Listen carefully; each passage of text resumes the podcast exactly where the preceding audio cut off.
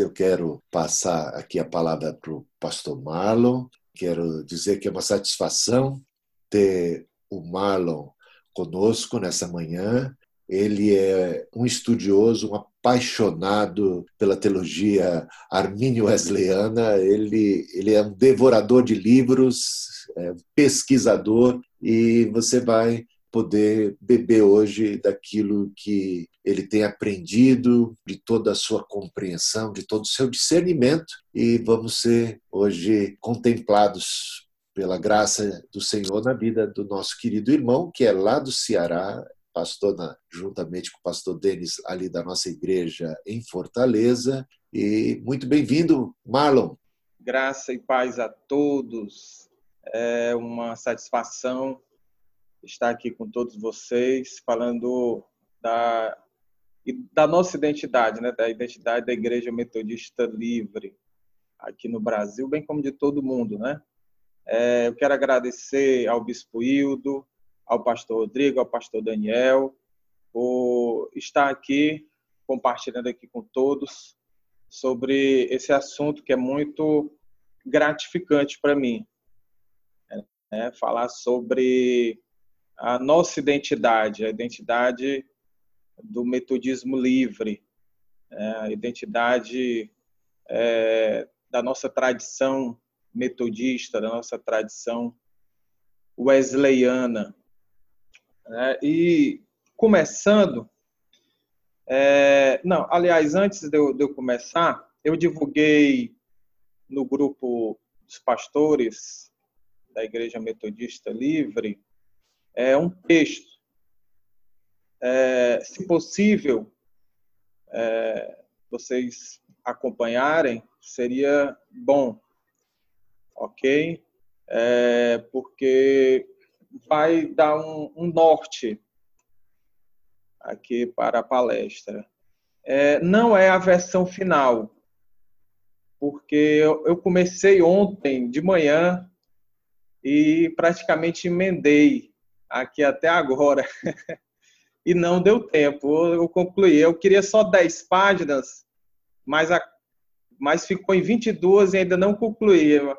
Que eu fui é, me empolgando na escrita, e, mas eu pretendo concluir hoje e, e organizar bem direitinho para para dar aqui um, um, um, um, panorama geral aqui na palestra, né, a respeito da palestra, ok?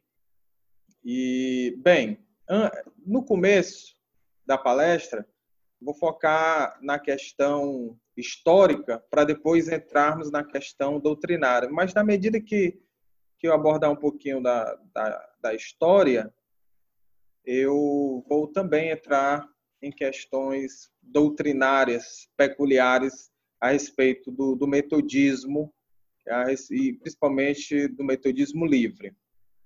Bem, é, todos nós sabemos, nós somos de tradição wesleyana, metodista, e a igreja metodista, né, o metodismo como igreja, como instituição, ele começou em 1784, mas como movimento, começou com o início do, do Clube Santo, né, com Charles Wesley em 1729, mas logo em seguida John Wesley assumiu a liderança. Então, o metodismo, né, que é a nossa tradição, começa em 1729, com o Clube Santo. Ou seja, daqui a nove anos faremos 300 anos, né?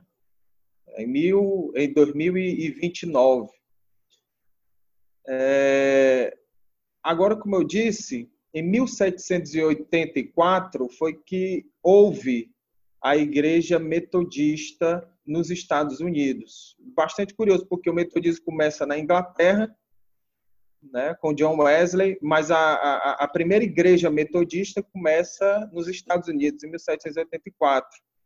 John Wesley morreu anglicano, né, ele não queria, nunca quis nem ele nem o irmão dele se separar da igreja da Inglaterra, né, que é a igreja anglicana, é, mas a contragosto, mas sendo uma necessidade, ele apoiou o surgimento da Igreja Metodista Episcopal nos Estados Unidos devido à emancipação dos Estados Unidos.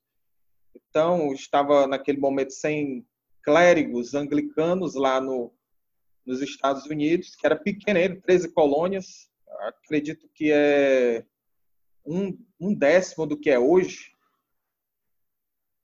Mas John Wesley, a contragosto, como eu disse, mas vendo a necessidade, apoiou o surgimento da Igreja Metodista Episcopal lá nos Estados Unidos. É, sendo que somente em 1795 houve o surgimento da Igreja Metodista na Inglaterra, depois da morte de Wesley, quatro anos depois que Wesley morreu. Bem, depois disso, no século XIX, ocorreu é, que o metodismo cresceu muito, tanto nos Estados Unidos quanto na Inglaterra. É bom nós frisarmos esse, esse aspecto, por quê? Porque só na Inglaterra, no, no século XIX, o metodismo, até meados do século XIX, ou seja, 1850, o metodismo alcançou mais de 400 mil membros. Sendo que hoje, lá na Inglaterra, tem um, pouco mais de, dois, de 200 mil membros. Né? Aí dá para a gente analisar o porquê que decresceu muito. Né? Mesma coisa nos Estados Unidos. Nos Estados Unidos, o metodismo também, nesse período, cresceu e ficou com meio milhão. E, chegando no final do século XIX com quase 5 milhões, sendo a maior igreja dos Estados Unidos. Né? Com quase 5 milhões, os católicos com 4 milhões e os batistas com quase 4 milhões. Isso no final do século XIX. Mas, chegando no século XX, o metodismo é ultrapassado pelos católicos e pelos batistas. Né? Hoje é, é a terceira, é o terceiro maior grupo religioso, né? Depois vem os batistas em segundo e os católicos em primeiro. Mas somando todos os, os, os evangélicos, os protestantes, dá mais que os católicos, mas enquanto denominação são os católicos. Ou seja, onde eu quero chegar, que o metodismo ele cresceu muito devido ao evangelismo, tanto nos Estados Unidos quanto na Inglaterra, mas depois houve um declínio. E é necessário nós entendermos esse declínio do metodismo no decorrer do século XIX. O, o, declínio do metodismo no século XIX aconteceu devido a diversos fatores, dentre eles a uma, um certo distanciamento dos pilares do metodismo, dos princípios e da prática do metodismo. Como todos sabemos, é, nós temos a crença na inteira santificação, que vou falar mais à frente. Os metodistas, depois que cresceram muito com, o evangelismo explosivo, com James no, na, na Inglaterra, com Asbury e Coke e Cartwright também no, na, nos Estados Unidos. Depois de um tempo, justamente meados do século XIX, o liberalismo teológico é, se infiltrou no meio metodista.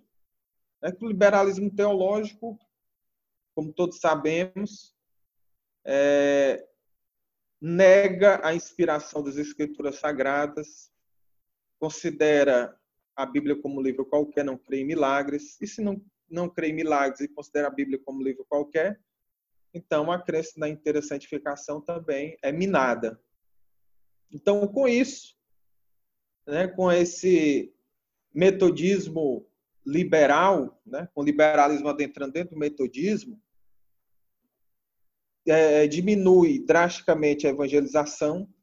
É por isso que depois de um tempo os católicos e os batistas ultrapassam os metodistas, né, que era consider... É, muitos historiadores lá nos Estados Unidos da igreja seculares também consideram o, o, o século XIX nos Estados Unidos como século metodista, né? Coisa que já no final do século XIX para o século XX, como eu disse, o metodismo é ultrapassado pelos católicos e batistas.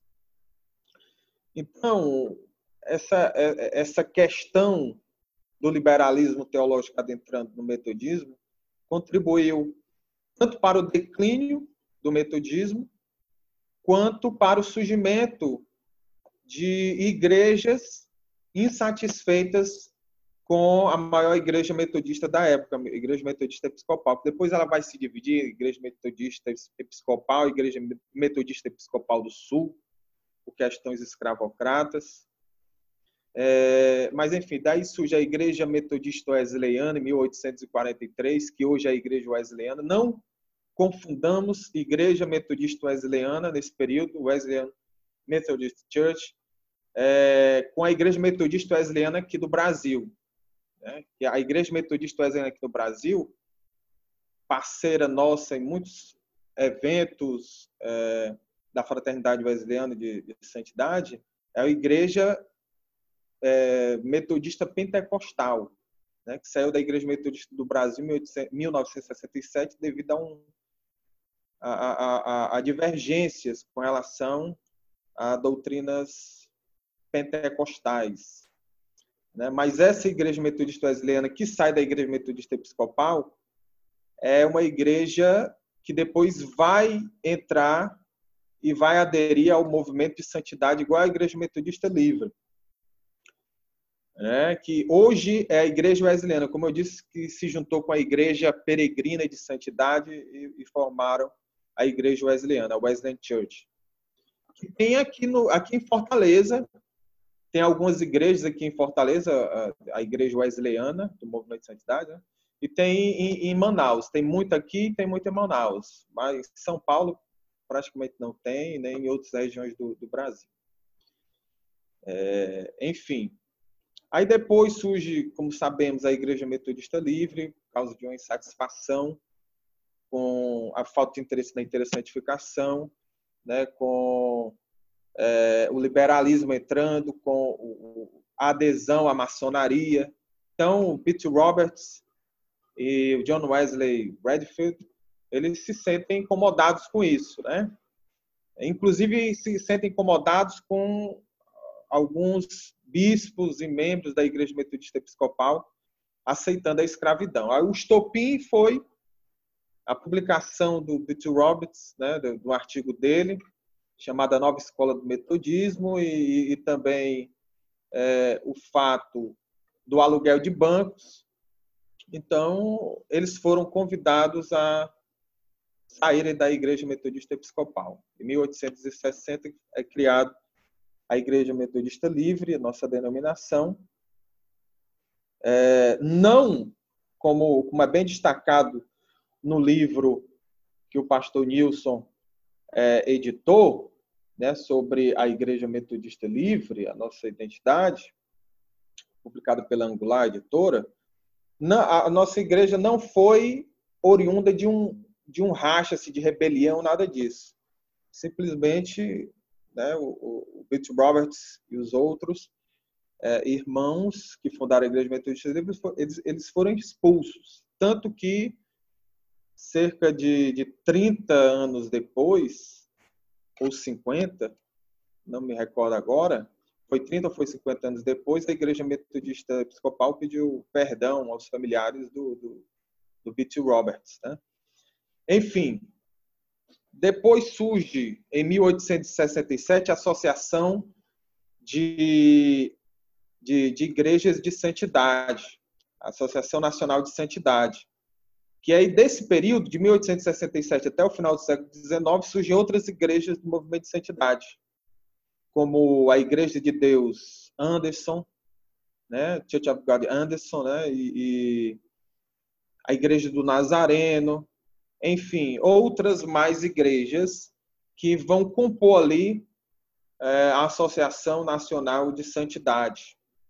É, todas enfatizando a inteira santificação, todas enfatizando a doutrina armínio-wesleyana, na questão da mecânica da salvação, que nós abordaremos mais à frente, e também com uma escatologia mais otimista, né, pregando que é, o avivamento vai acontecer e vai preparar a volta do nosso Senhor e Salvador Jesus Cristo. Enfim, então, esse é o pano de fundo histórico para nós adentrarmos a questão mais precisamente doutrinária. Né? Então, nós podemos perceber que nós estamos alicerçados dentro né, do, do grande corpo wesleyano, das igrejas de tradição wesleyana. Né? Enfim, agora vamos abordar, como tem no, no texto que eu disponibilizei, as questões doutrinárias, começando no, no enfoque maior, que é a questão dos credos. Todos nós, cristãos, é, ortodoxos, conservadores, seguindo a grande tradição da igreja, nós enfatizamos os quatro credos ecumênicos. O credo apostólico, né? o credo niceno, o credo é, de Calcedônia e o credo atanasiano, né? o credo de Atanásio. Não foi ele que escreveu, mas é baseado no pensamento de Atanásio com relação à trindade, né? a a, a, o estabelecimento e o reconhecimento bíblico e propagação desse reconhecimento bíblico da doutrina da Trindade que é confessado por todos os cristãos ortodoxos. Né? Dentre esses quatro, os principais são o credo apostólico e o credo niceno.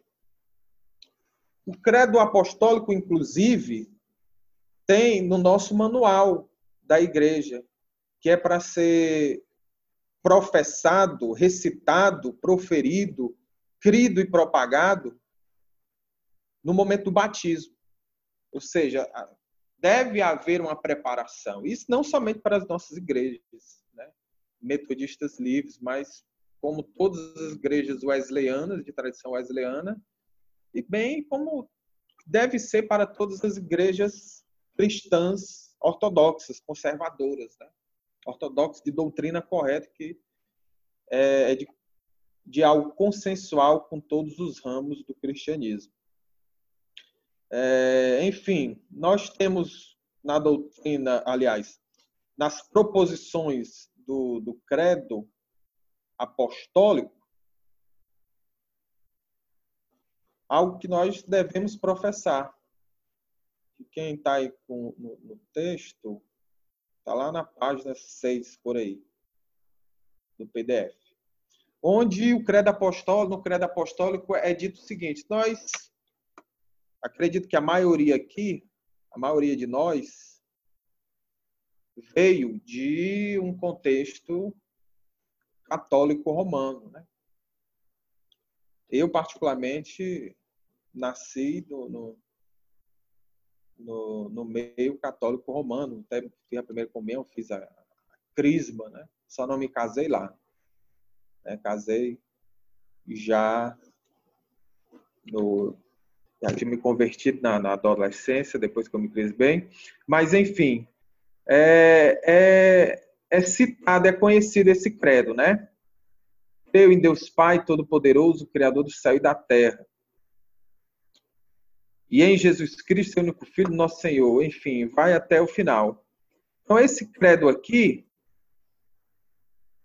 todos nós devemos nos inteirar, é um credo é, bíblico, inclusive tem até disponível na internet, se você colocar credo apostólico base bíblica, está lá, né, com todas as bases bíblicas, e foi criado e foi estabelecido na base apostólica, de acordo com Efésios 2:20, né? Fundamentados na doutrina dos apóstolos e dos profetas, e que serve de parâmetro para todos aqueles que são cristãos ortodoxos crerem nele.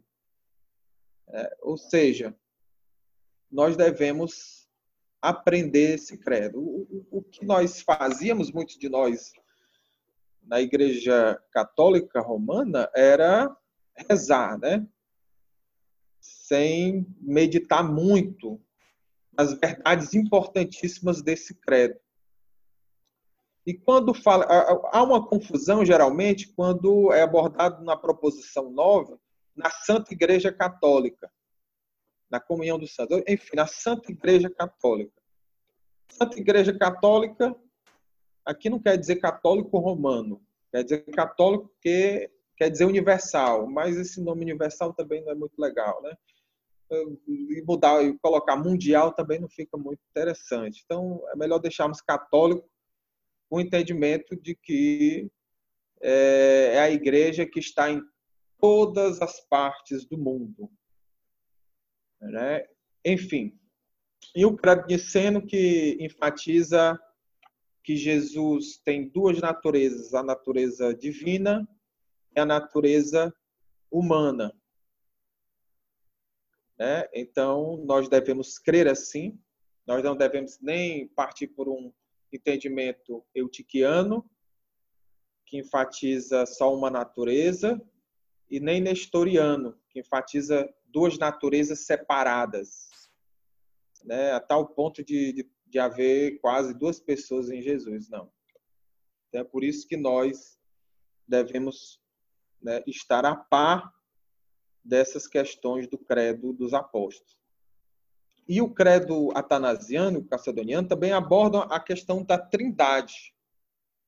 Por quê? Porque há grupos cristãos que não que se dizem cristãos que não é, creem na trindade. Muitos deles são unicistas e unitarianos, ou unitários. É, por exemplo, grande grupo unitário no Brasil são as testemunhas de Jeová, que dizem que é, Jesus não é Deus, é uma criatura de Deus. Né? Então, esse é um entendimento unitário, que foi combatido por Atanásio, isso que credo atanasiano. É uma doutrina que começou com Ário, que dizia que, que Jesus é uma criatura de Deus, que não era Deus. E o entendimento unicista, que é o entendimento modalista, que foi combatido também por esses credos. Né? Que o entendimento unicista é mais sutil. E eu pude constatar, eu sempre gosto de fazer essa constatação nas, na, nas turmas que eu dou aula, né? eu pergunto né, se Jesus, Deus e o Espírito Santo são a mesma pessoa. Aí muitos dizem que são. Eu até induzo, né, eles a, a, a responderem, né? Porque eu sei que muitos creem, né? Até Jesus, Jesus, Deus e Espírito Santo são a mesma pessoa, não é verdade? Aí muitos, é, é verdade. Pois está errado. Pois está errado, né? Porque Jesus é uma pessoa, Deus é outra pessoa, o Espírito Santo é outra pessoa, mas, mas os três tem a mesma essência, a mesma substância. Esse é o entendimento bíblico, esse é o entendimento cristão consensual dos cinco primeiros séculos da, da fé cristã. Esses cinco primeiros séculos da, da, da era cristã foram os séculos que definiram a base do que nós devemos crer. Né? É o que Thomas Olden, um grande metodista, é, que, que que antes era liberal, mas estudando a patrística, principalmente esses cinco primeiros séculos da fé cristã, ele saiu do liberalismo e se tornou né, um, cristão ortodoxo e referência né, na patrística, inclusive servindo de referência para até para os católicos e católicos romanos e católicos ortodoxos. Enfim, e era um, um metodista. É, nós devemos estar a par desses, dessas questões, porque nós podemos estar em heresia, né, digamos assim, e não sabermos, como essa questão do unicismo que é bastante sutil, né? porque eles creem que Jesus é Deus, igual nós, trinitarianos. Mas só que eles dizem que Jesus e Deus são a mesma pessoa. E há uma diferença muito grande. Né? Há uma diferença enorme que não dá para nós é, gastarmos mais tempo nessa questão, mas que é um perigo muito grande para a fé cristã crer nisso.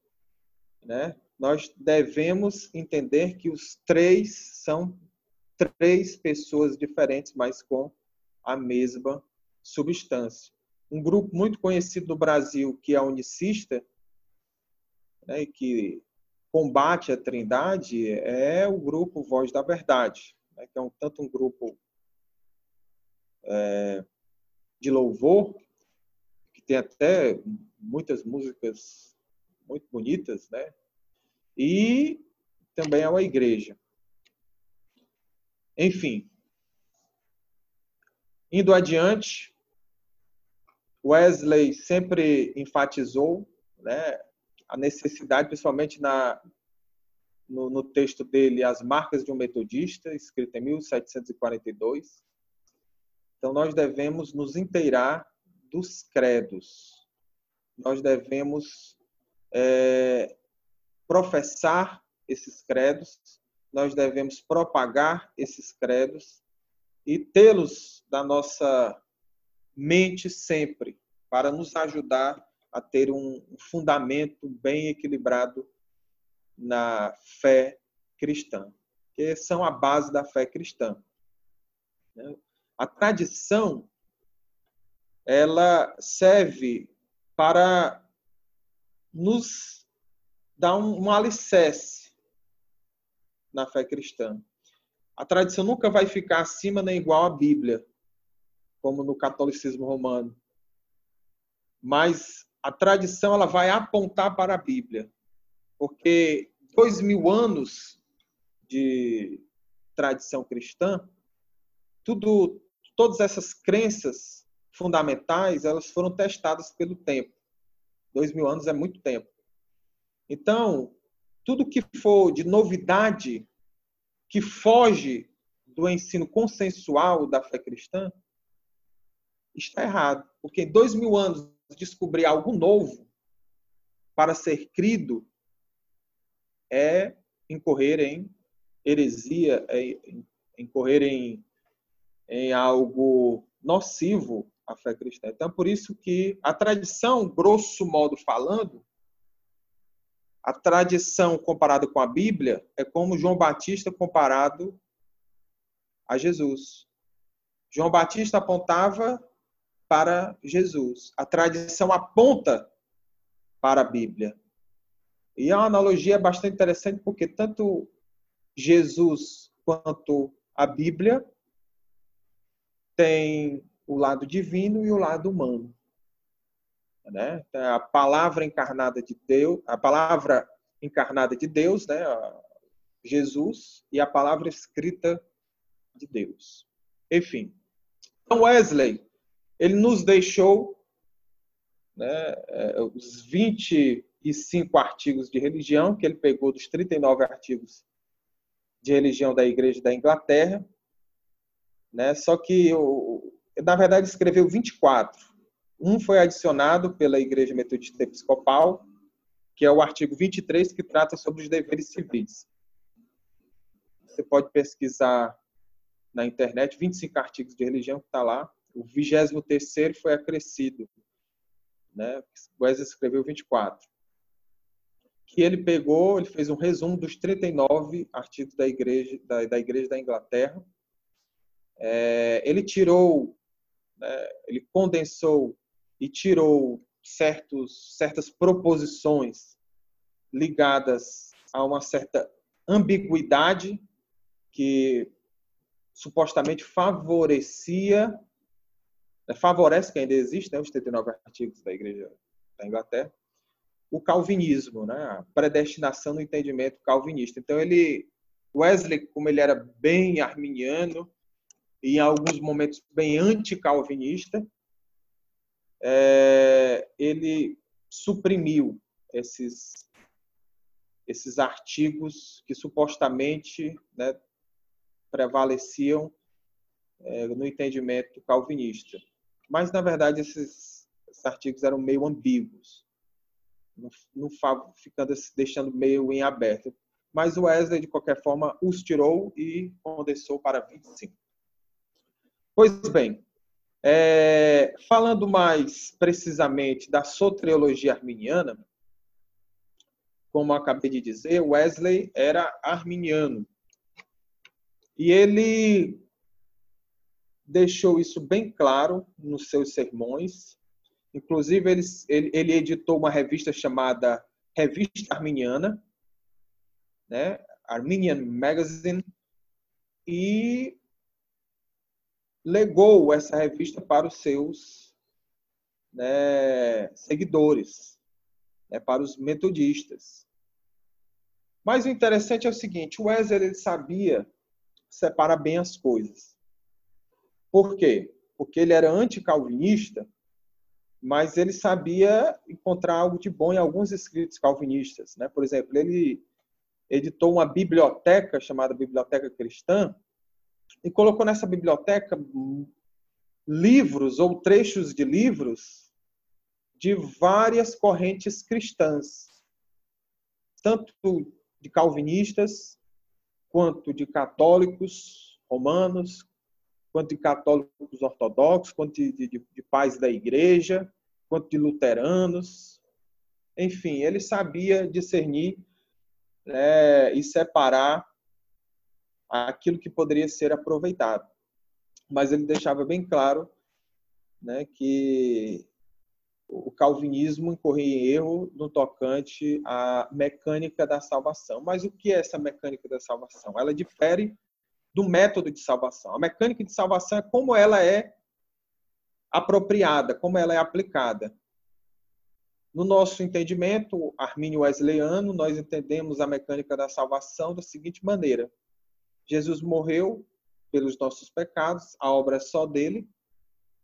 A obra de salvação é somente de Jesus, somente ele que realizou. Nós não realizamos nada da obra da salvação. O que nós fazemos é aceitá-la ou não. Em outros termos, nós resistimos ou não à atuação da graça prevenente de Deus para nos salvar. A única participação que nós temos é essa, que é a mecânica da salvação. Coisa que os calvinistas entendem diferente. Eles entendem que a salvação ela acontece, né? É, é, Deus muda a vontade da pessoa irresistivelmente e a pessoa passa a crer. Então ela não participa em nada da, da aplicação da salvação. Repito, a obra de salvação, todos nós cremos, arminianos calvinistas, que foi Jesus somente que fez, que realizou. Agora, na aplicação da salvação, nós arminianos cremos que nós participamos, aceitando ou não, resistindo ou não. Os calvinistas é que, crê, que não participam em nada. Deus é que infunde a graça irresistível e salvífica e muda a vontade da pessoa e ela passa a crer. E, só, e Deus só faz isso em algumas pessoas, não faz isso em todas.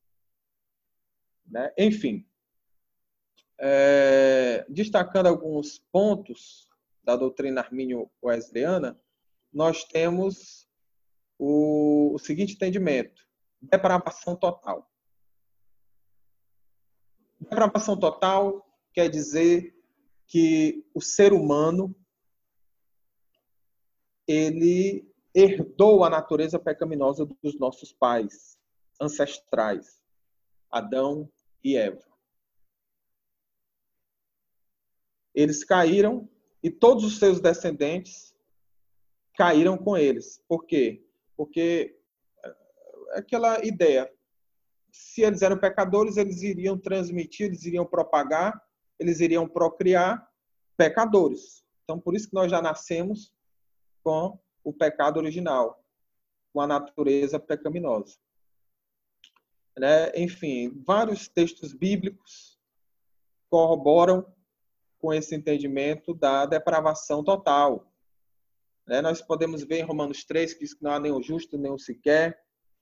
Davi né, diz nos Salmos né, que em pecado ele foi concebido, coração é enganoso, é, é, é, coração do homem é enganoso.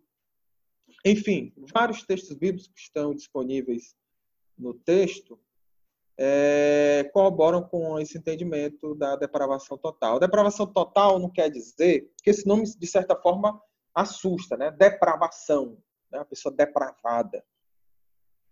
Né? Enfim, é, esse entendimento quer dizer que todas as áreas do nosso ser foram afetadas pelo pecado. Que tudo que nós tocarmos é contaminado pelo pecado. Que a graça de Deus faz com que nós não sejamos tão maus quanto podemos ser. Por exemplo, como os demônios. Os demônios, eles são tão maus quanto podem ser, porque eles não têm uma graça amparando-os. Mas nós, seres humanos, mesmo aqueles que não são convertidos, ainda a imagem de Deus, a imagem natural, a imagem política, que o Wesley vai destacar, é preservado. Só não é preservada a imagem moral. A imagem moral é, ela é despertada quando o ser humano se converte ao nosso Senhor e Salvador Jesus Cristo. Enfim, essa é uma doutrina que tanto calvinistas quanto arminianos creem, a depravação total. Agora o que vai começar a divergir é a doutrina da eleição, né? Os calvinistas creem na eleição incondicional. Nós, armínio-wesleyanos, cremos na eleição condicional. Eles na incondicional, nós na condicional.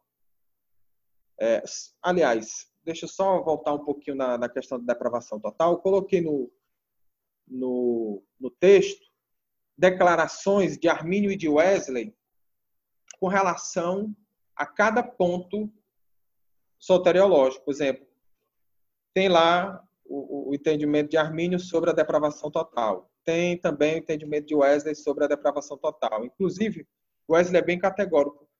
É, na página 9, quem puder acompanhar, Wesley ele diz o seguinte: Mas aqui está a questão: está o homem por natureza cheio de toda espécie de males? Está ele destituído de todo bem? Caiu ele totalmente? Está sua alma inteiramente corrupta? voltando-se ao texto, é toda a imaginação dos pensamentos do seu coração continuamente má, a Wesley diz: admita isso, que o ser humano é corrupto, que ele caiu totalmente, e você é cristão. Negue isso e você ainda é um pagão. Então, Wesley deixou bem claro a crença na depravação total. Seguindo na eleição condicional, nós vemos vários textos advogando que nós somos eleitos, nós somos salvos com base na nossa fé. E tudo isso mediante a presciência de Deus, como Pedro vai abordar isso em sua epístola. Nós somos eleitos pela presciência de Deus. Nós vemos em Efésios 1:4 Paulo dizendo que nós somos eleitos nele em Cristo, né? Nós somos eleitos nele em Cristo. Né? Paulo fala lá em Efésios, Efésios 1, 4. Mesma coisa, João vai abordar em Apocalipse 2, 10, né, que nós que perseverarmos na fé, nós vamos ser salvos. Enfim, vários textos bíblicos corroboram com, essa, com esse entendimento de que nós somos eleitos mediante a nossa fé. Os calvinistas gostam muito de falar, inclusive John Piper, um grande calvinista, muito conhecido, eles gostam de falar que Romanos 9 é como um leão que, que devora os arminianos. Romanos 9, porque diz né, que Deus salva quem Ele quer, isso no entendimento calvinista, né, tem misericórdia quem quer, quando na verdade Romanos 9 não aborda isso. Romanos 9 aborda é, aborda Israel. Paulo fala de Israel, dos judeus. Principalmente quando ele aborda em Romanos 9, no versículo 12, quando ele diz que o mais velho servirá o mais moço. Ou seja, Esaú vai servir Jacó. Só que nós não encontramos isso em nenhum lugar nas escrituras, nas, das escrituras, Esaú servindo a Jacó. Mas você se está lá no texto. Então, temos que negar as escrituras? Não, de modo algum. É porque justamente isso. Paulo não fala de Esaú enquanto indivíduo e nem de Jacó enquanto indivíduo. Paulo fala de nações. Isso que ele vai linkar com Gênesis 25, 23, onde Moisés escreve: Duas nações estão no, no teu ventre. Duas nações. Então, ali, Romanos 9, 10 e 11, Paulo está falando dos judeus enquanto povo, não enquanto indivíduos. Né? Então, é, uma má exegese por parte dos nossos irmãos calvinistas é, faz com que eles creiam que Deus tem misericórdia de uns e tem misericórdia de outros. Quando, na verdade, Deus escolheu Israel para ser bênção para as nações. Só que Israel não foi bênção para as nações. Eles, né, os judeus se fecharam. E rejeitaram posteriormente a Jesus. É tanto que João vai abordar isso no seu evangelho no primeiro capítulo. Enfim, é, coloquei trechos de Armínio de Wesley destacando a eleição condicional. Né? Nós não vamos ler aqui, está tudo disponível no, no PDF. Ok? Enfim, é expiação ilimitada. O que é expiação? Tirar os pecados.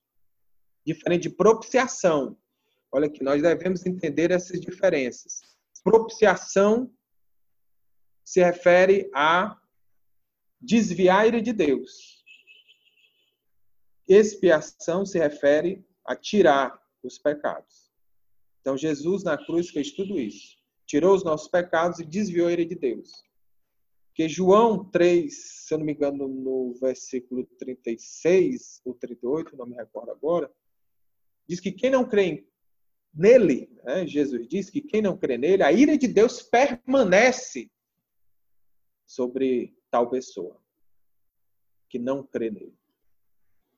Mas a partir do momento em que nós cremos em Jesus, a ira de Deus é desviada. É importante nós frisarmos, entendermos isso e propagarmos esse entendimento. É, e é até importante para que nós evangelizemos. Porque a ira de Deus permanece com aqueles que não aceitam nosso Senhor como Jesus, nosso Senhor Jesus como Senhor e Salvador. Enfim, Vários versículos, João 3,16 aborda que Jesus morreu por todas as pessoas. 1 Timóteo 4,10, quando Paulo diz: Pois é para esse fim que trabalhamos e nos esforçamos, porque temos posto nossa esperança no Deus vivo, Salvador de todos os homens, especialmente dos que creem. O apóstolo Paulo enfatiza isso, que ele é Salvador de todos os homens, principalmente, especialmente dos que creem. Tito 2,11, Paulo fala que a graça de Deus se manifestou, se manifestou salvadora, trazendo salvação a todos os homens. João, em sua primeira epístola, no, vers, no capítulo 2, versículo 2, ele diz que ele é a propiciação pelos nossos pecados, não, e não somente pelos nossos cristãos convertidos, regenerados, nascidos de novo, mas pelo, mas também pelos do mundo inteiro. Ele é a propiciação pelos pecados do mundo inteiro, não somente pelos nossos. Né? E John Wesley e Jacob Armin também enfatizaram, como eu coloquei, disponibilizei essa questão. seguindo adiante, é, a graça de Deus ela é resistível. A graça de Deus ela resistível. Primeiro, a, nós somos, por natureza, impossibilitarmos de crer em Cristo. Porque nós nascemos depravados totalmente. Nós nascemos incapazes. Mas a graça de Deus, a graça preveniente de Deus, nos possibilita crer. Ela vem antes justamente para restaurar o arbítrio perdido. E no nosso entendimento armínio wesleyano, e como Wesley vai destacar, não há ninguém no mundo destituído da graça preveniente, incapaz de crer, porque a graça atua em todo mundo. Nós podemos ver isso em João, capítulo 1, versículo 9, onde nos diz que Jesus é a luz que ilumina todo homem que vem ao mundo. Né? E fora outros versículos, João 12, 32, quando Jesus diz que na cruz ele vai atrair todos a ele. Todos. Né? E o Espírito Santo convence todos do pecado, da justiça e do juízo. Mas aí alguém pode indagar: se, se o Espírito Santo convence a todos do pecado, da justiça e do juízo, por que, é que nem todos se convertem? Justamente por isso, que tem a questão do arbítrio liberto pela graça. Deus, Jesus, o Espírito Santo, a Trindade Santa, não vai forçar ninguém. De modo algum. As pessoas elas são salvas porque elas desejam ser salvas. Uma pessoa que está na cadeia, gosto de usar esse exemplo, ela está na cadeia e sabe que o que ela fez é errado. No caso, obviamente, dos que são culpados, né? Que cometeram crimes que os levaram a ser presos. Eles sabem, eles reconhecem, são convencidos do que o que fazem é errado, apenas querem fazer. Então, mesma coisa as pessoas, elas continuam no pecado, sabendo, sendo convencidas que estão no pecado. O fato de serem convencidos não quer dizer que vão fazer a coisa correta. Mesma coisa todas as pessoas, todos o Espírito Santo convence a todos do pecado, da justiça e do juízo, principalmente quando nós pregamos a palavra de Deus, como Romanos 10 vai abordar.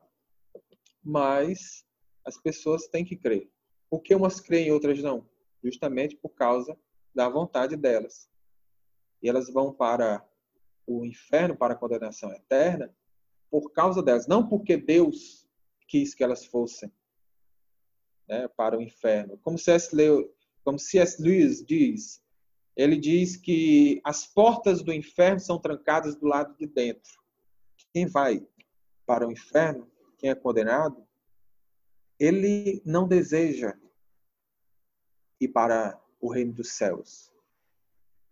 É, porque se ele não deseja aqui, ele vai desejar lá de, depois da morte de forma alguma. Enfim, é, a graça é resistível, vários versos bíblicos deixam isso muito claro, como Lucas, capítulo 7, versículo 30, mas os fariseus e intérpretes da lei rejeitaram quanto a si mesmo o plano de Deus não tendo sido batizados por ele, ou seja, eles rejeitaram o plano de Deus. O plano de Deus é que eles fossem batizados e salvos, mas eles rejeitaram. Lucas também relata em Atos, capítulo 7, versículo 51, né, o seguinte: homens teimosos, incircuncisos de coração e ouvidos, vocês sempre resistem ao Espírito Santo. Ou seja, o Espírito Santo quer fazer a obra deles, mas eles resistem. Então, o Espírito Santo pode ser resistido. A graça pode ser resistida. O próprio Senhor e Salvador, nosso Senhor e Salvador Jesus Cristo, diz em Mateus 23, 37, Jerusalém, Jerusalém, você que mata os profetas e apedrejos que eles são enviados. Quantas vezes eu quis reunir os seus filhos como a galinha junto seus pintinhos debaixo das asas, mas vocês não quiseram. Jesus quis, mas eles não quiseram. Então, a indagação dos irmãos calvinistas dizendo que Deus seria impotente caso ele quisesse, mas o ser humano agisse não querendo na salvação, isso aí, de forma nenhuma, é algo que minimiza a Deus, porque foi ele que estabeleceu isso. Foi ele que estabeleceu. Eu gosto sempre de contra-argumentar, dizendo que na verdade, a crença de que Deus ter de mudar a vontade de alguém para que possa amá-lo, esse é o entendimento que torna Deus fraco. Porque Deus só é amado porque ele faz com que eu ame. É como minha esposa me amar porque eu lanço um feitiço contra ela e ela me ama. A partir disso. Eu não sou amado verdadeiramente. Então, Deus não é amado verdadeiramente quando ele muda a nossa vontade para aceitarmos sua salvação e amá-lo. Né? Enfim, então, Wesley vai destacar a questão da graça irresistível, que ele diz que não é irresistível de forma alguma, e por fim da questão soteriológica, a salvação, sobre a possibilidade de apostasia. Alguns arminianos creem que a salvação ela não pode ser perdida. Geralmente são os batistas arminianos. Porque tem batista calvinista, tem batista arminiano. Geralmente os batistas que não são calvinistas, eles creem o seguinte: todos somos livres pela graça para sermos salvos ou não. Mas depois que nós somos salvos, nós não perdemos mais a salvação. É, são conhecidos como arminianos de quatro pontos. Todo wesleyano crê que a salvação ela pode ser perdida. Há várias, há, há várias citações bíblicas, passagens bíblicas, que comprovam isso. A mais clássica delas é Hebreus 6,4, onde o escritor de Hebreus, que ninguém sabe, que ninguém sabe quem é o escritor de Hebreus, diz o seguinte, Hebreus 6, do 4 ao 6 que aqueles que foram iluminados, provaram o dom celestial, tornaram-se participantes do Espírito Santo, provaram a boa palavra de Deus, os poderes do mundo por vir e caíram, sejam novamente restaurados. É, ou seja, há essa possibilidade daqueles que provaram o dom celestial, foram participantes do Espírito Santo. Há a possibilidade deles cair de acordo com Hebreus 6, do 4 ao 6. É, os calvinistas dizem geralmente que esse versículo, que essa passagem, é, é de alguém que nunca se converteu, que nunca foi regenerado. Mas como é que alguém que nunca foi regenerado prova do dom celestial e torna participante do Espírito Santo? É, então é algo meio difícil de entender. É igual como Paulo fala em Gálatas, né? Com, com relação aos gálatas que se deixaram né, ser circuncidados, é, foram levados pelo vento de doutrina dos judaizantes. Eles caíram da graça, Paulo diz. Se cai da graça porque estava na graça. Nós devemos entender isso. E, e, e uma passagem bem categórica é 2 Pedro 2,1, Pedro diz que surgirão falsos profetas que introduzirão heresias destruidoras, chegando a renegar o soberano que os resgatou. Ou seja, hereges que foram resgatados pelo Senhor Jesus e que renegaram isso. Então, se eles foram resgatados, é porque eles foram salvos. Então, nós devemos é, enfatizar e crer nisso, porque é a marca do, doutrinária do metodismo livre. Passando para a interessantificação. A interessantificação é uma crença metodista livre, bem como né, de uma forma geral wesleyana, e, e tem vários nomes. Pode ser completa santificação, cheio do Espírito Santo, né, coração puro, perfeição cristã e batismo no Espírito Santo. Né? E batismo no Espírito Santo. Porque é o seguinte, um movimento, no movimento de santidade, há uma similaridade, na verdade, igualdade dos termos entre batismo no Espírito Santo e inteira santificação. Batismo no Espírito Santo como a maioria aqui do, do Brasil, no Brasil é de igrejas pentecostais, nós temos o entendimento de que seja né, o revestimento de poder, falar em línguas, né, que é evidenciado pelo falar em línguas, mas no, na nossa tradição do movimento de santidade, há esse sinônimo entre batismo no Espírito Santo e inteira santificação. Muitos dos nossos antepassados, metodistas livres, né, bem como de outros grupos do movimento de santidade, outras igrejas, como a Igreja Nazareno, a Igreja Wesleyana, a Igreja de Deus, Anderson, o Exército da Salvação, bem como muitos da Igreja Metodista, é, enfim, tem esse entendimento, né? que a intersantificação é mesma coisa que perfeição, e aliás, que batismo do Espírito Santo. Enfim, adiantando para não ficar muito longo, é, há um quadrilátero que foi cunhado, né, que foi estabelecido por Abe Simpson, fundador da Aliança Cristã Missionária, que ele aborda muito bem essa questão de como o movimento de santidade cria, né? Que está aqui na página é, 20.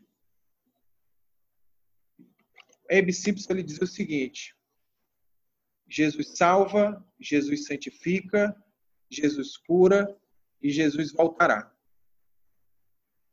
Esse quadrilátero, né, essas quatro proposições, era muito, é, é, é, era muito difundido no meio do movimento de santidade. Com o pentecostalismo, o pentecostalismo é filho do movimento de santidade, né, e por sua vez neto do metodismo, né, é, o, o pentecostalismo advogou e mudou e modificou. Porque tem os pentecostais de santidade, que são os pentecostais que continuaram com o entendimento wesleyano da perfeição cristã, da inteira santificação. Que eles creem o seguinte, que depois da conversão vem a inteira santificação e depois o batismo no Espírito Santo, que é o revestimento de poder evidenciado pelo falar em línguas. Já os pentecostalismos, os pentecostais que não são holiness, que são os pentecostais batísticos, eles creem que depois da conversão vem o batismo no Espírito Santo. Eles não creem na interessantificação. Os pentecostais holiness, eles adicionaram nesse quadrilátero, nesse quadrilátero um pentalátero. Acrescentaram o batismo no Espírito Santo, né? Jesus salva, Jesus santifica, Jesus batiza no Espírito Santo, Jesus cura e Jesus voltará. Já os, os pentecostais batísticos, eles tiraram o Jesus santifica e deixaram Jesus salvo, Jesus batiza no Espírito Santo, Jesus cura e Jesus voltará.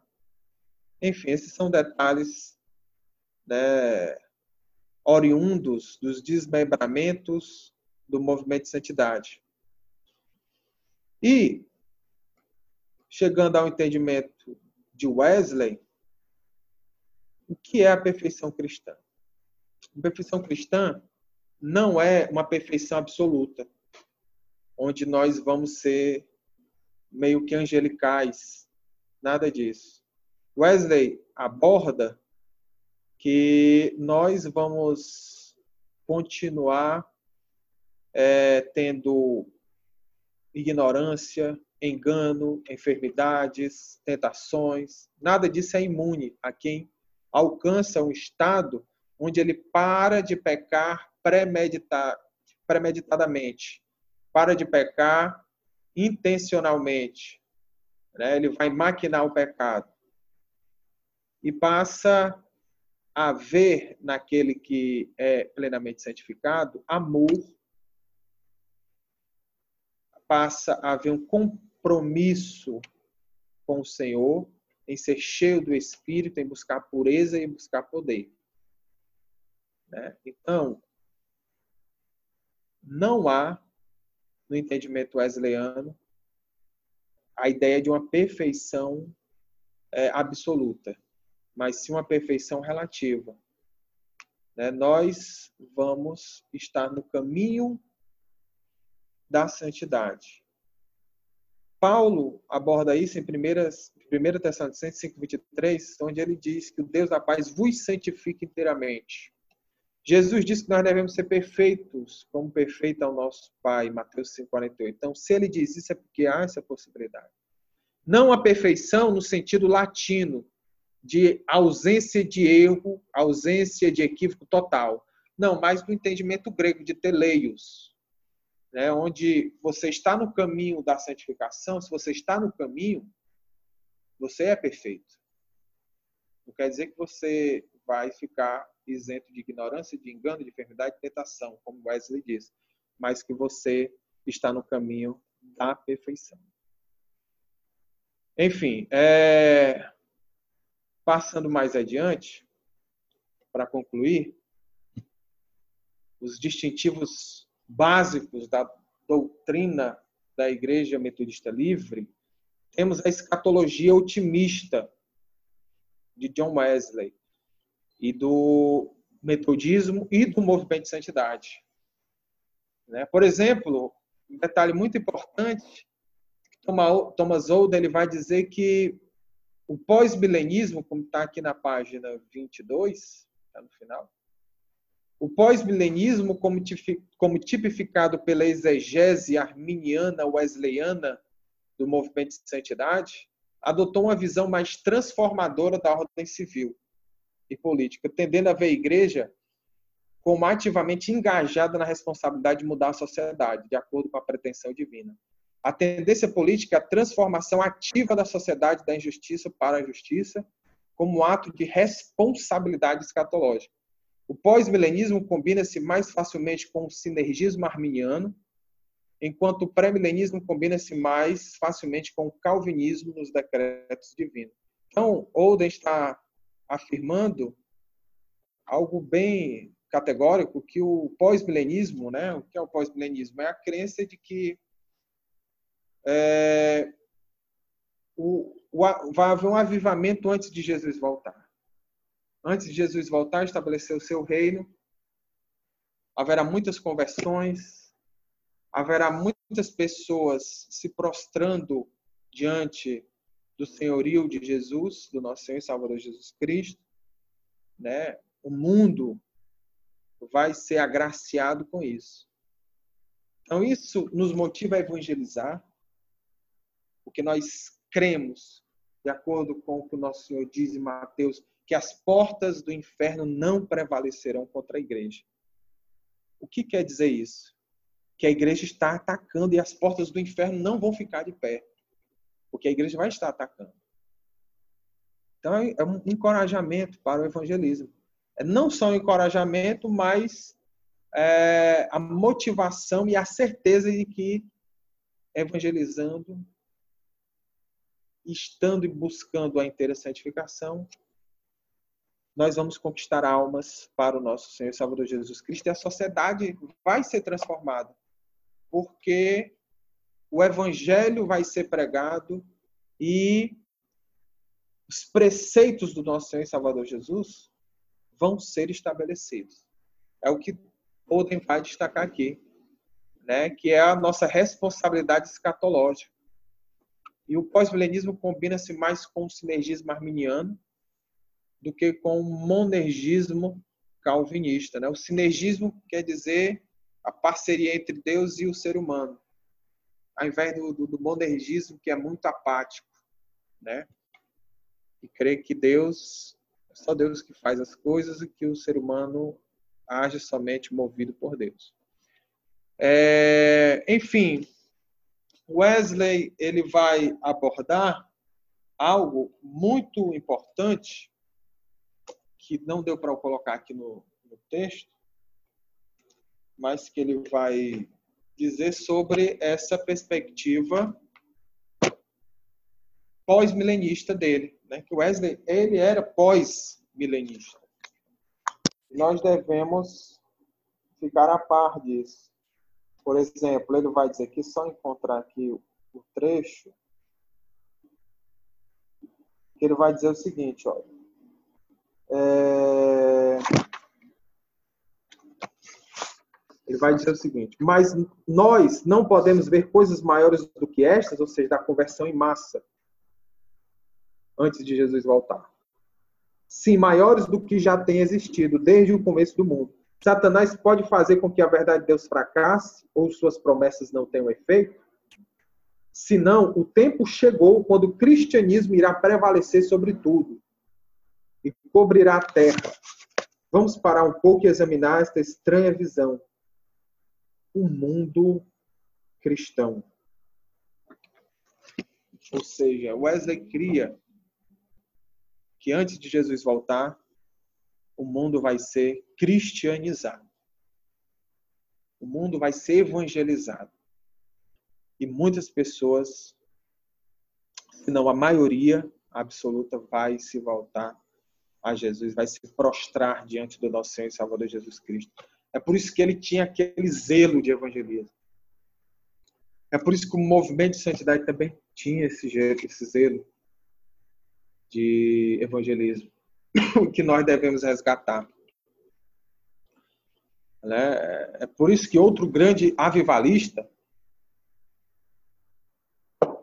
veio fazer parte do movimento de santidade, Charles Finney, ele era pós-milenista e destacava isso.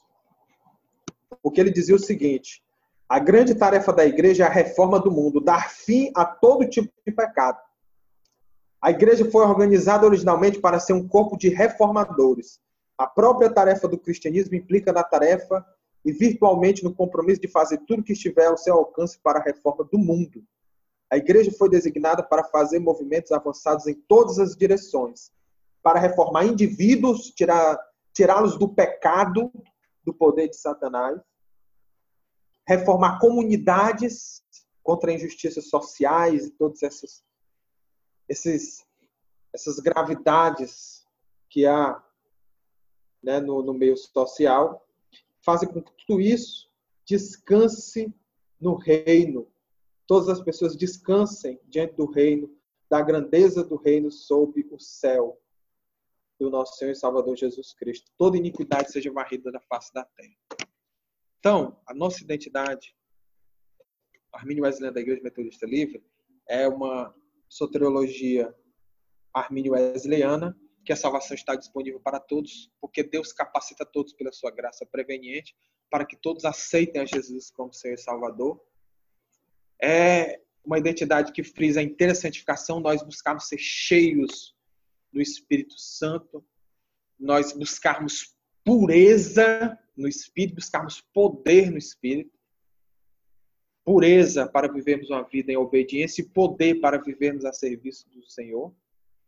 E uma escatologia otimista, crendo que antes de Jesus voltar, vai haver um grande avivamento, que nós fazemos parte, de, parte desse avivamento, pregando o Evangelho e, e fazendo com que o Senhor seja glorificado para a sua honra e para a sua glória. Enfim, meus irmãos e minhas irmãs, Espero que tenha que eu tenha é, exposto bem essa questão da nossa identidade armínio wesleyana da Igreja Metodista Livre, né? Como eu disse, vou concluir toda essa palestra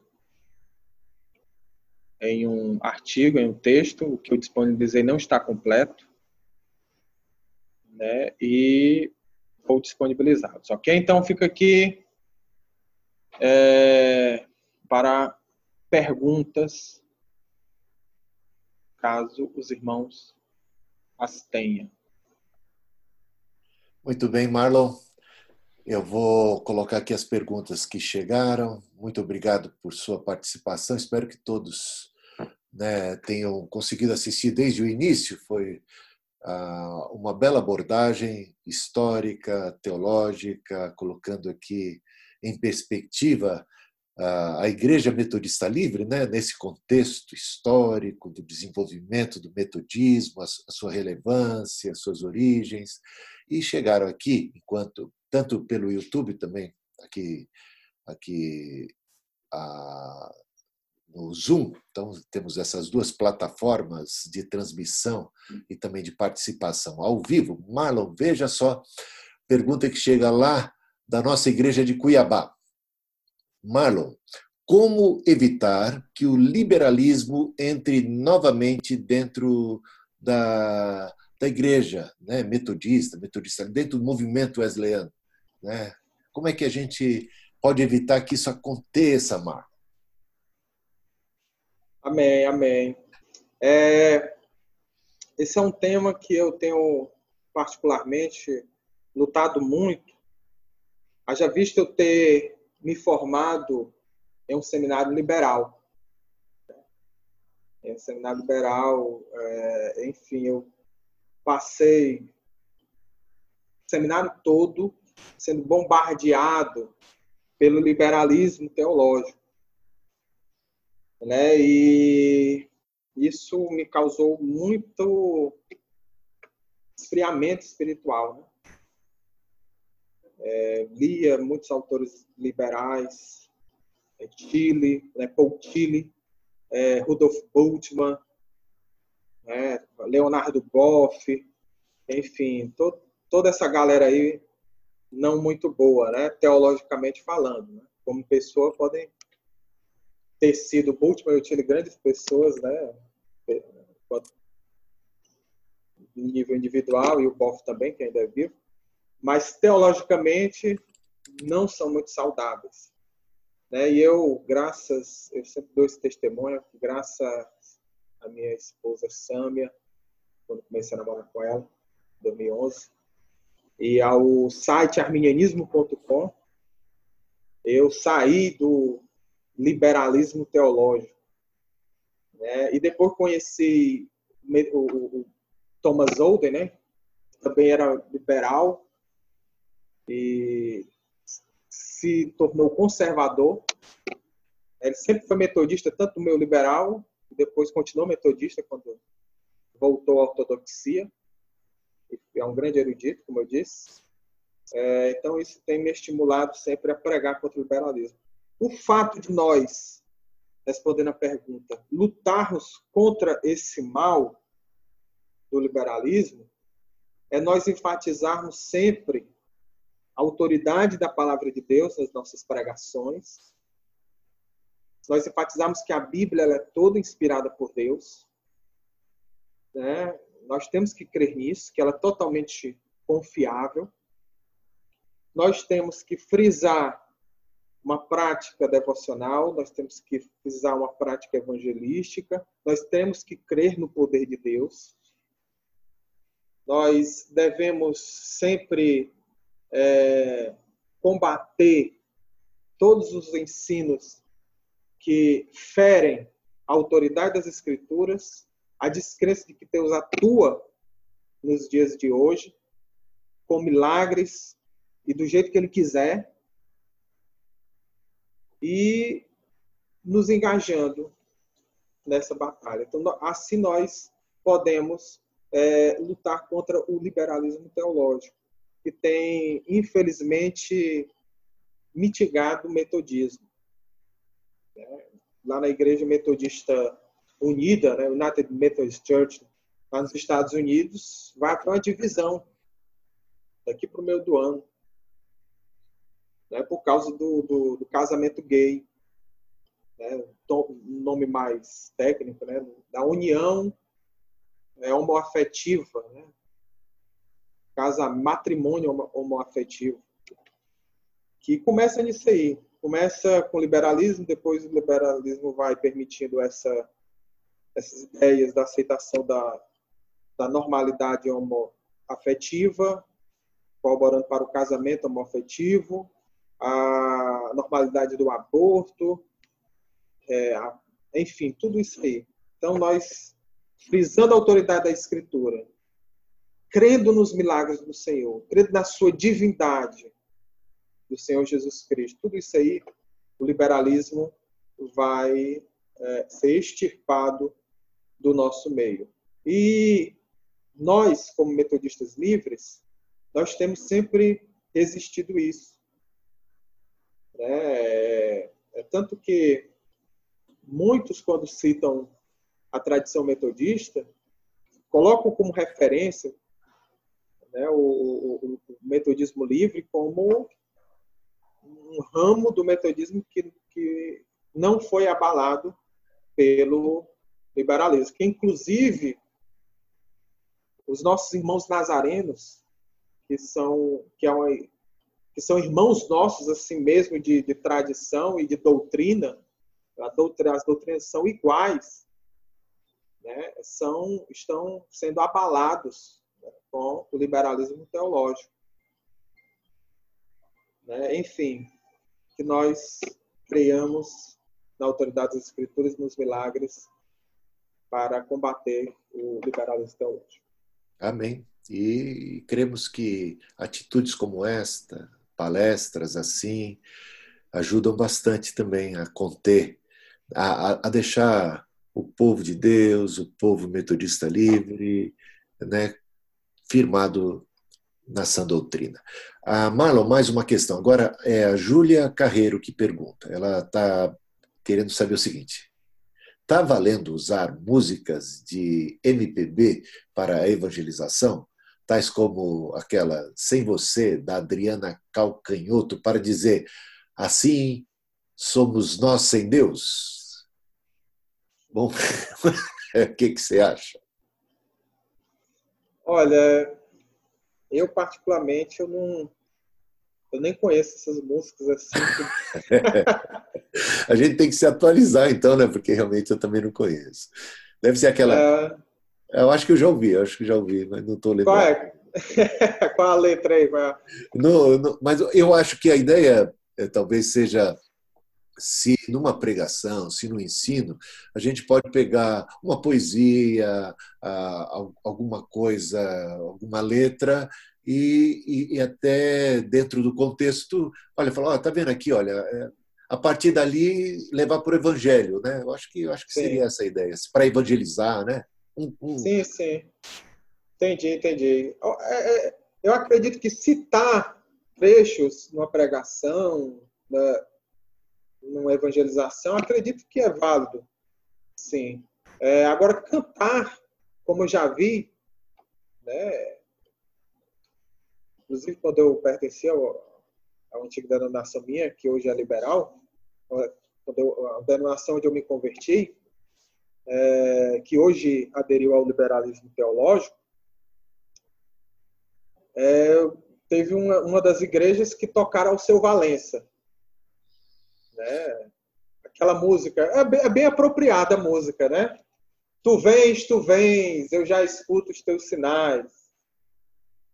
É bem apropriado para falar sobre a volta de Jesus, tem uma certa semelhança em alguns aspectos.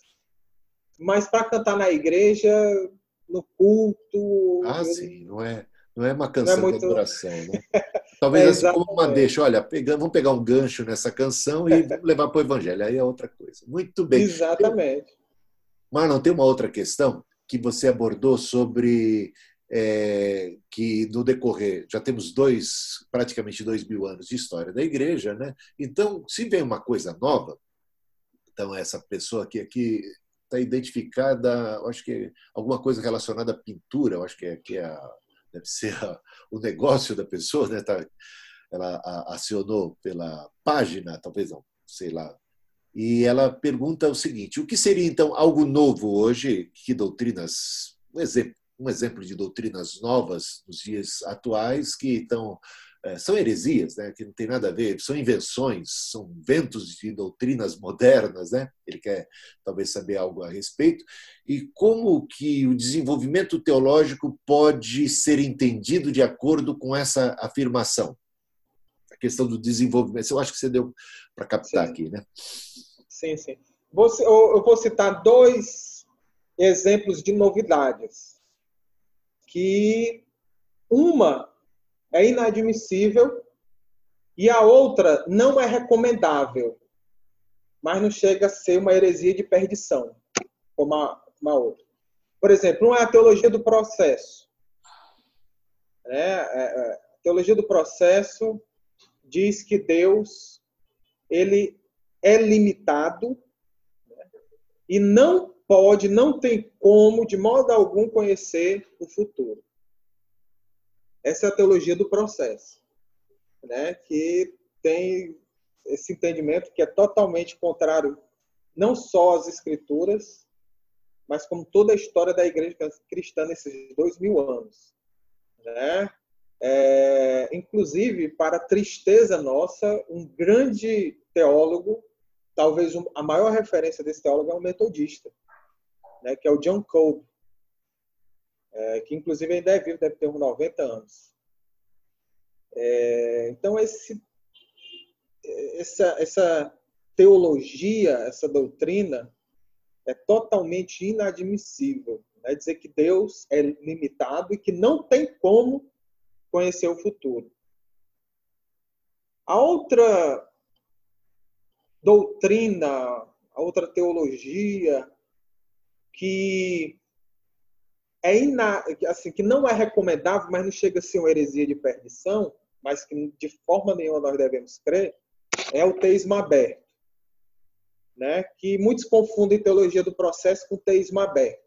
O teísmo aberto ele vai, vai dizer o seguinte, que Deus ele pode conhecer o futuro, só que ele não quer, por causa da liberdade do ser humano.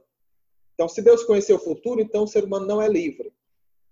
Né? Então, o, teísta aberto, ele crê que Deus pode conhecer o futuro, mas ele não quer. Diferente do teólogo do processo. O teólogo do processo diz que Deus não tem como conhecer o futuro de forma alguma. Tá, então, estão entendendo? Então, essa é, é, é a diferença de novidade, essas são as novidades que diferem entre si, que não estão nas escrituras sagradas, que vão contra tudo o que os pais da igreja, os reformadores, os avivalistas como John Wesley, B.T. Roberts, que é o fundador da nossa igreja, é, da nossa denominação, criam. Então, então, essas são novidades que nós não devemos aceitar. Muito bem. O pastor Nilson Campos pergunta o seguinte: Marlon, primeiro ele te parabeniza. Muito bom ouvi-lo. Hoje, faz sentido falar da experiência da inteira santificação através de uma crise? Ou só a experiência progressiva tem lugar na teologia wesleyana e na prática metodista? Muito bem, pastor Nilson. É, essa é uma questão bem complicada porque causa divisão entre os wesleyanos desde Wesley. Né? Há 300 anos que causa divisão, né? Isso aí. Mas é o seguinte, como uma grande teóloga do movimento de santidade aborda, seguindo Wesley, né? A Mildred Banks Winkup, teóloga nazarena, é grande, na minha opinião, um dos maiores teólogos, né? incluindo entre os homens, né? um dos maiores teólogos do, do, da tradição wesleyana, ela enfatiza muito bem isso, que a, a, a intersantificação ela é tanto um processo quanto uma crise. Né? A crise no, crise no sentido de que há um ponto em que acontece a inteira santificação. Né? É como, por exemplo, o batismo no Espírito Santo no entendimento pentecostal, onde aquele momento que a pessoa fala em línguas é o momento da crise que acontece. Então, crise é nesse sentido. Porque muitas pessoas podem entender que crise é um sentido de, ah, agora é, eu estou em crise, agora não sei mais se eu creio, não. Não é nesse entendimento a crise. A né? crise é o, é o momento em que acontece algo. Né? Então, é, tanto Wesley quanto a, a entendiam que há um momento em que acontece né, o progresso para se chegar à intersantificação, que inclui a busca mesmo para a santificação, o pedido para ser cheio do Espírito Santo, e o momento em que de fato isso acontece. Né? Então, é, uns sempre enfatizaram o momento da crise, outros mais o momento de, de, de progresso, mas os mais audaciosos no movimento de santidade até onde eu pesquisei, até onde eu tenho lido, eles entendiam a crise, né? que eles buscavam tanto, buscavam, buscavam tanto, buscavam tanto que foi o seguinte, até os, os acampamentos, né, os camp meetings, né, que havia os encontros, né, nos acampamentos em que se buscavam isso, como os pentecostais hoje buscam, né, nos acampamentos de carnaval, de Semana Santa, buscam o, o, o batismo do Espírito Santo naquele momento, os adeptos do movimento de santidade faziam isso na inteira santificação, no momento de crise, no, no, no século XIX. Isso mesmo. Muito então, que nós busquemos isso, né? Que podemos crer, né? Que, que vai acontecer no momento de crise e que antes disso tem essa preparação que é o progresso. E que mesmo depois de nós alcançarmos a crise, né, que é a inteira santificação, como John Wesley disse, sempre há crescimento até chegarmos na glória. É isso aí. É, caminhando, crescendo em estatura, graça, até chegarmos a essa plenitude da estatura de varão perfeito. Né? Ah, o Clébio de Freitas pergunta: qual é a diferença básica entre metodistas originais e os metodistas do movimento de santidade? Tem alguma diferença? Qual é a diferença básica? O que você tem a dizer a esse respeito? Ah, Clébio. Clébio aqui do. Clébio de Freitas, não sei que é o Clébio, acho que o Clébio Freitas é o sobrenome dele, que é o. Que é, é, é um parceiro nosso, né, que até peço que os irmãos orem para que nós possamos abrir um ponto de pregação aqui na cidade vizinha, aqui da região metropolitana de Fortaleza, que é Horizonte. Então, ele é o nosso parceiro nessa abertura né, do ponto de pregação. E vamos expandindo aí a obra aqui no Ceará para a honra e glória do nosso Senhor Jesus Cristo. Amém. Que benção. Enfim, do, do metodismo, digamos assim, é, que vem diretamente de Wesley, né, digamos assim, o, a nossa mãe, né? A diferença é que eles são bem maiores, falando dos Estados Unidos, né? Eu acho que a pergunta é metodistas originais. Será, será que seriam metodistas primitivos? Originais, o que seria? Realmente talvez é, eu também não possa esclarecer melhor. Bom, mas você pode responder como você entendeu a questão. É, eu mesmo, quando ouço você respondendo, fiquei na dúvida, porque eu entendi que metodistas originais seriam talvez primitivos, os, os e o movimento é, de santidade um pouco além. Eu não sei se o contraste seria entre esses dois ou se seria entre o que temos a Igreja Metodista e, e, e o movimento de santidade com a distinção. Talvez você possa falar um pouquinho de cada um. Se é... Pronto. É. Eu posso falar bem rápido. Aí já mata, já, já resolve o problema. De um jeito ou de outro vai, vai atender é a expectativa. Né? Não, é o metodismo, por exemplo, falando dos Estados Unidos, comparando lá, né? Lá eles têm sete, quase 8 milhões de membros né, da Igreja Metodista Unida. Tinham bem mais, tinham bem 20 milhões 30 anos atrás, 40 anos atrás. Você vê o declínio, né? Tudo por causa do liberalismo. Né? Porque se, se pode tudo, né? por que, que as pessoas vão para a igreja? Os que deixaram de ir à igreja. Enfim, é, enquanto que lá o movimento só o movimento de santidade lá deve ter uns 2, 2 milhões. Então, eles são maiores, mas tem muitos que não são mais nem wesleyanos, dentro desses quase 8 milhões. Né? Muitos metodistas seguem o liberalismo teológico. Outros seguem um metodismo conservador, mas que não chega a enfatizar a inteira santificação. E há adeptos do movimento de santidade dentro do metodismo, né, da Igreja Metodista Unida. Sempre houve, desde o do tempo da Igreja Metodista Episcopal. Né?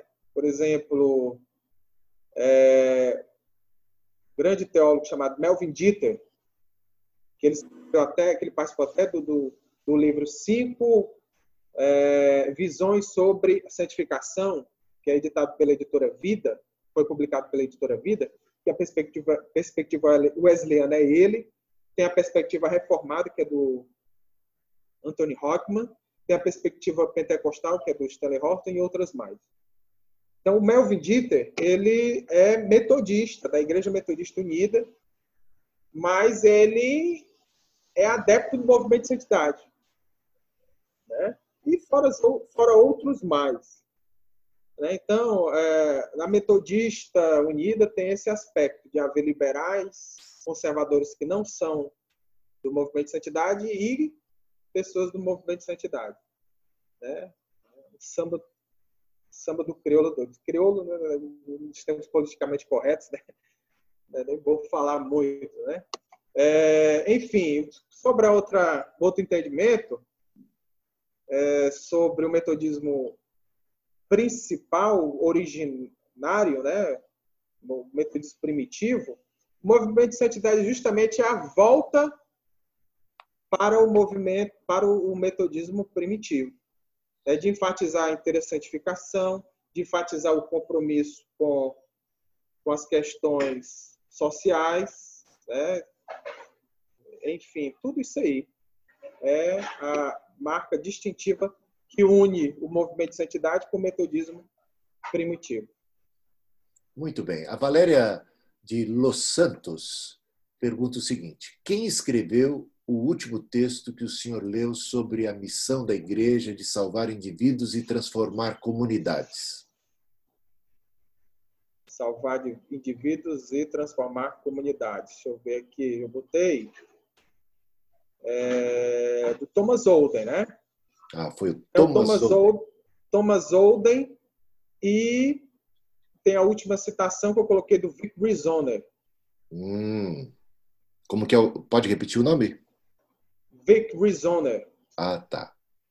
Então, que é tá. é um livro dele publicado pela Sal Cultural, A Esperança do Evangelho, que vai falar sobre a escatologia wesleyana pós-milenista, escatologia otimista que o senhor bispo deve gostar muito aí, né? É. A escatologia. Muito bom. Ah, que legal. Então, agora outra pergunta do Geraldo. Pastor Marlon, poderia explicar o termo pericorese, olha só, hein?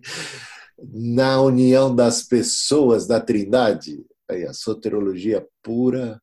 Manda brasa aí, Marlon. Pronto, pericorese. É um termo bem é, estranho para quem não é habituado, né? A pericorese, que é justamente essa relação entre as pessoas da Trindade, né? Porque a Trindade sempre existiu, obviamente, né? Que Deus sempre existiu e, e as pessoas da Trindade nunca conheceram o que é solidão, né? Porque sempre eternamente estão em harmonia. Então, a pericorese é justamente esse relacionamento intratrinitário que acontece entre a pessoa do Pai, a pessoa do Filho e a pessoa do Espírito Santo.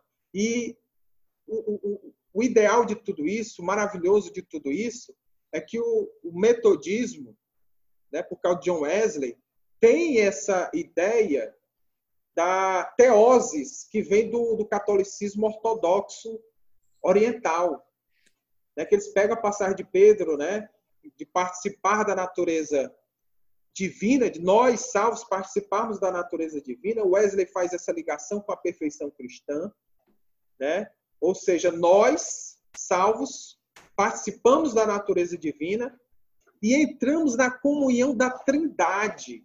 A Trindade que nunca conheceu o que é solidão, porque sempre né, por causa dessa pericorese, né, do relacionamento intratrinitariano, nunca conheceu o que é solidão, e nós vamos participar desse momento maravilhoso, né, desse, desse, relacionamento maravilhoso intratrinitariano, nós, os salvos, que temos esse privilégio. Então é por isso que esse entendimento aí, muito bem levantado né, pelo pastor, pastor Geraldo, da pericorese, é de extrema importância. Nós, nós conhecemos esses termos assim difíceis né, de dizer, né? pericorese e tuteoses, quando nós conhecemos, nós vemos a profundidade que isso tem, nós nos encantamos. O Zena pergunta, pastor, quando você fala da Trindade, que são diferentes, porém a essência é a mesma, você fala da diferença de personalidades? Personalidade, nós temos que definir melhor, né? Assim, para se não há, se não há uma diferença, uma divergência semântica do termo, né? Para mim, personalidade ser um entendimento, para você ter outro e tudo. Mas é seguinte, eles sempre andam em harmonia. São três pessoas diferentes, que podem até ter funções diferentes. O filho né, veio para salvar a humanidade, o pai ama e proporciona toda a salvação, o Espírito Santo concede a salvação e desperta né, o, o, o entendimento, desperta a vontade, inclina a pessoa para crer na obra de salvação do Filho. Enfim, tudo isso né, é, é ocasionado por causa da Trindade, todas elas têm as suas funções, né? todas as pessoas, aliás, da Trindade têm essas funções salvíficas e funções de providência, né? mas que eles estão sempre em harmonia, eternamente. Pastor Wagner Oliveira pergunta o seguinte: como você vê o movimento neopentecostal relativo ao movimento das igrejas históricas, em relação às igrejas históricas? Como é que você vê o neopentecostalismo? Muito bem, Pastor Wagner. A questão do neopentecostalismo, eu creio que é simplesmente é, um, um, um desvio do pentecostalismo. É tanto que o saudoso bispo anglicano Robson Cavalcante, ele disse que o neopentecostalismo não era nem para ter esse nome, porque não é um neopentecostalismo, porque neo dá ideia de novo, de algo que se renovou. Mas é um pseudo-pentecostalismo, né? é um falso pentecostalismo, é que não enfatiza, mesmo que nós não creamos como, como adeptos do movimento de santidade, né? O, no batismo do Espírito Santo, como os pentecostais entendem, né, que é um revestimento de poder e que é evidenciado pelo falar em línguas, mas eles enfatizam isso e por causa desse entendimento alcançam o que nós entendemos que é a inteira santificação, a perfeição cristã que leva ao serviço e tudo mais. Eles evangelizam, eles buscam a vida de santidade, eles enfatizam justamente esses detalhes, enquanto que o neopentecostalismo foge disso. Eles enfatizam a, a, o progresso financeiro, né? É, é, enfatizam a barganha com Deus, faça isso que você dê, doe isso que você vai adquirir isso de Deus. Enfim, as pessoas vão às igrejas neopentecostais não entendendo nada de plano de salvação, muito menos do que nós estamos falando aqui de credo apostólico, de doutrinas consensuais da fé cristã. Eles não entendem nem o básico né? justamente porque não é enfatizado isso nos cultos neopentecostais. Não tem nem é, discipulados nas igrejas neopentecostais, não tem escolas dominicais, não tem nada disso. Eles só escutam que você vai vencer, você vai vencer, doe que você vai que, que o devorador não vai te pegar, não vai te alcançar, né? É, doe, é, adquira essa Bíblia aqui por 900 reais e tudo mais, que vai acontecer um milagre na sua vida, você vai passar impune as crises financeiras. Enfim, é um outro evangelho. Não tem nada a ver com as igrejas protestantes históricas e nem com as igrejas do movimento de santidade, nem com as igrejas pentecostais. Muito bem. O pastor Samuel Melo pergunta: Pastor Marlon, o que você vê como diferencial na voz metodista livre para a nossa sociedade nos dias atuais? Você acha que devemos pregar para libertar outros irmãos de igrejas neopentecostais radicais e igrejas liberais? Ou devemos seguir considerando que somos todos irmãos evangélicos e estão todos salvos numa boa? Como é que você vê isso aí? É, nosso entendimento deve ser amparado pelas escrituras sagradas, pela tradição consensual da fé cristã estabelecida nos cinco primeiros séculos, né, e da nossa herança metodista wesleyana.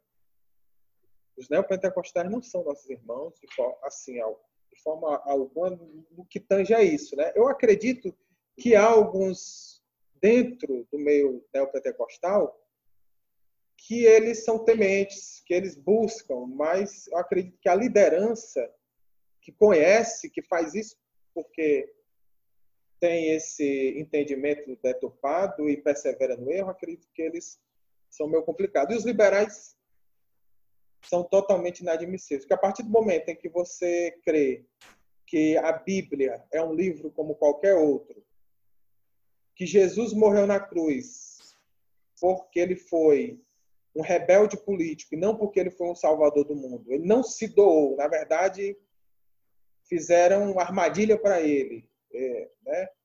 Esse é o entendimento liberal. A partir do momento que, que, que não existiu milagres, que, não, que Jesus não é o Filho de Deus, que não é Deus. Então, esse entendimento aí nunca foi cristão e nós precisamos evangelizá-los né, para que eles sejam de fato convertidos. Isso mesmo. Então, é, eu diria pregar que é necessário nascer de novo, né? fazer apologia da fé. Eu, eu acredito pregar o evangelho é isso aí. E aí vai, vai acabar tocando nesses campos. Aí se tornam campos missionários, no certo sentido. Isso. De ajudar essas pessoas a entenderem o verdadeiro evangelho. Olha, você é o cristão que precisa amadurecer nessas áreas aqui. Você precisa se encaminhar se você quiser ser o melhor cristão. A gente, por exemplo, uma abordagem mais suave, né? Para não, não chegar. Mas, de um jeito ou de outro, realmente é necessário nascer de novo, crer no poder de Deus e buscar as coisas que são lá do alto, porque não dá, né? Buscar em primeiro lugar o reino de Deus, a sua justiça. Eu acho que vale para tanto para liberais como como para neopentecostais. O João Façanha pergunta: sendo a depravação total, sendo a depravação total, a salvação também é total? É, ou seja, não somente da alma, mas em todas as áreas do nosso ser, correto? Poderia aprofundar? E aí, Marlon, o que você diz a esse respeito? Exatamente, salvação integral, que é até o tema de um livro que eu escrevi, né? É, salvação integral. Tem até o prefácio do Bispo Hildo. Exatamente. A salvação ela acontece tanto no nível pessoal como descamba para a realidade onde você vive. Né? Então, a depravação ela é total e somente a graça de Deus que faz com que nós é, tenhamos o, o, arbítrio liberto, né? porque nós, aliás, quem tinha livre arbítrio, Adão e Eva, eles perderam, mas a graça de Deus liberta o arbítrio e por isso que é o arbítrio liberto. Mas aí alguém pode se perguntar, e antes de Jesus, se foi o sacrifício de Jesus que libertou o arbítrio de todo, todas as pessoas, mas entra a questão retroativa. O sacrifício de Jesus ele é retroativo e é atemporal e fez com que os irmãos nossos do Antigo Testamento, né, antes da vida de Jesus, tivessem o seu arbítrio liberto. Então, é, Wesley vai dizer que não há ninguém, como eu disse, é, destituído da graça de Deus, a não ser aqueles que se apostataram e para eles não tem mais perdão, porque eles mesmos não querem e jamais vão querer de novo a graça de Deus. É, a salvação ela tem que descambar para isso, né? Para o seu relacionamento com Deus e com relacionamento com a humanidade, né? Sempre com essas práticas de obras de misericórdia e obras de piedade, como John Wesley enfatizou, né? Obras de piedade, ler a Bíblia, orar, consagrar, obras de, de misericórdia, ajudar os necessitados e tudo mais. Amém. Pastor Everaldo Pereira Marques pergunta: a IMEL do Brasil, para quem não sabe, IMEL é Igreja Metodista Livre, é uma abreviação que a gente usa né, com carinho para falar da igreja. A IMEL, porque tem mel no nome, né? A IMEL Tá doce, tá? É bacana esse nome. A Imel do Brasil, no seu ponto de vista, está passando por um desvio doutrinário? Eu eu não tenho conhecimento de desvios doutrinários nas igrejas. né? Assim, não tenho conhecimento, graças a Deus, não tenho conhecimento disso aqui no Brasil e nem pesquisando lá nos Estados Unidos a respeito disso. O pastor Daniel Wolseley pode abordar, né, uma questão lá dos Estados Unidos. Acredito que, que não existe, né? Como eu disse agora há pouco, eu vendo autores tanto da Metodista Unida quanto de outras igrejas, de outros wesleyanos, eles sempre é, enfatizam que a Igreja Metodista Livre tem sido né, baluarte contra os liberais, contra o liberalismo teológico. Mas eu acredito que nas instituições de ensino teve alguns liberais né, ensinando alguma coisa assim, mas que já foram extirpados, né? Mas aí quem pode falar isso melhor são os pastores Daniel e Rodrigo. Muito bem, é... como você chamou, chamou o Daniel, ele está aí, apostos. Daniel, você quer falar um pouquinho a esse respeito? Sim, uh, eu creio que uh, a Igreja Metodista Livre ela sempre procura ser bíblica, né? O livro de disciplina ele assegura a autoridade das escrituras e então uh, é claro que de quando em quando pode sim numa igreja local o pastor durante um tempo talvez ser influenciado por um outro evangelho, né? E aí existe os meios pelo qual nós podemos abordar este irmão, como diz o texto bíblico, uh, instruindo com mansidão uh, aquele que se opõe à sã doutrina. Então, uh, eu tenho percebido, né, que as nossas igrejas, quando elas começam a ter, vamos dizer assim, o um desvio do evangelho, existe sim um norte, um centro, uma base pela qual nós podemos, com graça e com mansidão, instruindo, com a expectativa de que se arrependem e, e voltem ao Evangelho.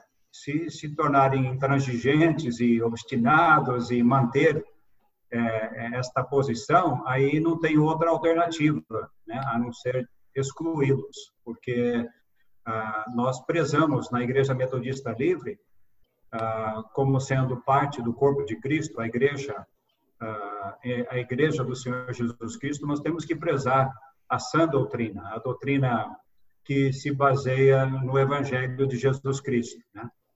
Eu costumo dizer aos meus alunos de seminário que existem muitos ventos de doutrina que usam a Bíblia, mas não são bíblicos. O que eu quero dizer com isso? eles citam muitas passagens bíblicas, mas a conclusão a qual ele chega não é bíblica. Então, é, é, é, é possível, sim, você juntar muitas passagens bíblicas, mas chegar com uma conclusão que não seja bíblica. Né? Eu creio que muitos, uh, muitos não, alguns pastores, até com boas intenções, uh, leem alguns escritores que usam a Bíblia, mas não chegam a uma conclusão bíblica, e eles estão convencidos do que aquilo é verdade, mas em primeiro e último lugar, são bíblicos. Então, com muita mansidão, carinho, graça, você instruindo-os na, na palavra de Deus, você ajuda eles a, a, a tirar aquelas coisas a remover aquelas coisas que não são bíblicas da sua pregação, por exemplo, e da sua forma uh, de ensinar, que, uh, e você o instrui na palavra de Deus. E, então, existe esse espaço no nosso meio para que nós tenhamos esta, esta firmeza, esta, esta esta base nas escrituras, né? Então, ah, eu, eu, eu, sim, às vezes eu ouço uma pregação até de um pastor metodista livre que dá, sei lá, dá um choque dentro de mim, né? Qual é a minha, qual é a minha, a, a minha postura, né? No tempo hábil, me aproximar e conversar e tentar, com graça, na palavra do Senhor, corrigir voltando à questão de ser bíblico ou usar a Bíblia, eu faço uma diferenciação aí, porque eu percebo que o próprio inimigo, ah, o inimigo de Jesus, na tentação, Satanás, ele usou a Bíblia, né? mas ele não usou a Bíblia no seu contexto. Ele desvirtuou o que a Bíblia diz. Os fariseus também usavam a Bíblia para promover ah, o seu, a sua, entre aspas, santidade. Os fariseus tinham um conceito de santidade. Eles até afirmavam que o conceito de santidade dele era bíblico, né? Mas Jesus disse: não, não, não, não. É, esse conceito de santidade seu, a gente vê isso lá em Marcos capítulo 7, este conceito de santidade que vocês têm é falido, ele é legalista, ele, ele é uma justiça que não entra no reino de Deus. Então, eu acho que ah, com a ajuda do Espírito Santo, ah, o, o, obreiro metodista livre pode se colocar diante da sua congregação, da sua célula, ah, da, da, do seu grupo pequeno, na escola bíblica dominical, e, e confiar em Deus para que ele esteja manejando bem a palavra da verdade. É, é, este é o este é a, a, advertência, a exortação de Paulo para o seu discípulo na fé, Timóteo, né? que a gente ah, procura apresentar-te a Deus como obreiro aprovado, que não tenha de se envergonhar. Nós não queremos causar vergonha ao Evangelho de Cristo, mas que maneja bem a palavra da verdade. Então, uma das razões pelas quais nós estamos tendo uh, estes encontros, agora essas sete semanas, e com a graça de Deus vamos continuar, é para que a gente saiba manejar bem a palavra da verdade, não distorcendo-a, mas também sabendo aplicá-la devidamente à, à nossa situação, à nossa vida e à vida daqueles que estão debaixo, sob a nossa supervisão uh, pastoral, né, como, como metodista. Por isso que nós queremos fortalecer cada um de vocês que são pastores e candidatos ao ministério nesta nessa doutrina pura, santa, bíblica, uh, como disse o Marlon, esse consenso histórico que nós temos uh, a partir dos, dos, dos concílios da igreja no século quinto, sexto e sétimo, em que nós podemos ter assim uma, uma base para que quando nós formos anunciar a palavra de Deus, aonde quer que seja, seja num grupo pequeno, seja a nossa congregação, a gente tenha uma firmeza, uma confiança plena na palavra de Deus. Né? Muito bem. Estou vendo aqui a mão do pastor Rodrigo, bispo. Posso passar para ele? Sim, ele sim. está aqui entre os anfitriões. Fala, Rodrigo. Ativar o seu áudio. Estou tentando. Ah, okay. Agora sim, agora sim, pode falar. Primeiro, dizer que eu estou muito feliz de poder participar aqui com o pastor Marlon. É um grande amigo, muito querido, pastorzão. É... Valeu, meu irmão. Uma coisa que na minha prática pastoral, a gente tem procurado fazer, e o pastor reforça bastante o que o pastor Daniel Walsley fala, porque eu penso muito no aspecto prático de tudo isso, né? É, o resgate, né? voltando lá na pergunta do pastor Everaldo, será que tem havido um desvio? Eu creio que, creio que não. Eu creio que, na verdade, nós, como pastores metodistas livres, é, temos que revisitar constantemente os sermões de Wesley. Reler, estudar, meditar. E é uma riqueza tão grande. Eu acho interessante, se os irmãos observarem aí, esse pessoal que está na mídia, esses movimentos de church, o pessoal que está é, crescendo, muitos deles têm bebido na nossa teologia e citado Wesley nas suas pregações. Né? E aí a gente estava até conversando com, com o rapaz, que essa semana que a gente está aqui no, na quarentena, né? o que, que a gente descobre? Esses caras estão nas mídias sociais há muito tempo, conhecendo a nossa teologia agora. E nós temos a teologia desde sempre, agora a gente está podendo ter a oportunidade de tentar mostrar a nossa cara porque a gente tem que usar as mídias sociais. Acho que de todos, o Bispo Hildo, com certeza, é o bem mais está bem mais à frente de todos nós nessa questão de estar tá ali conectado, né? E, e, e, partilhando a palavra. Mas a gente, a gente tem que dar a nossa cara e, e, vai ficar muito evidente que, de fato, nós temos esse zelo doutrinário, essa teologia bíblica, essa teologia bem fundamentada. E queria aproveitar, Bispo, e dar uma oportunidade aqui para o Marlon, pastor Marlon, para ele falar, sei que tem mais duas, duas ou três perguntas, mas para que ele comentasse cada um dos títulos que ele escreveu, porque é difícil o autor falar de si, né? Mas é, ele poder falar, ele escreveu Arminianismo para a Vida, Salvação Integral, que é salvação pessoal e social na teologia wesleyana. Ele publicou aí Inteira Santificação do Baldo, com comentários, e participou de pelo menos mais dois outros livros, né? Igreja Reformada Sempre Sendo Reformada e Erasmo de Roterdã. Pastor Marlon, aproveita para falar aí, fala um pouquinho, o arminianismo para a vida, do que se trata, salvação integral, inteira santificação, que está dentro de tudo que nós temos abordado aqui. Bem, amém. Obrigado, pastor Rodrigo, pelo ensejo.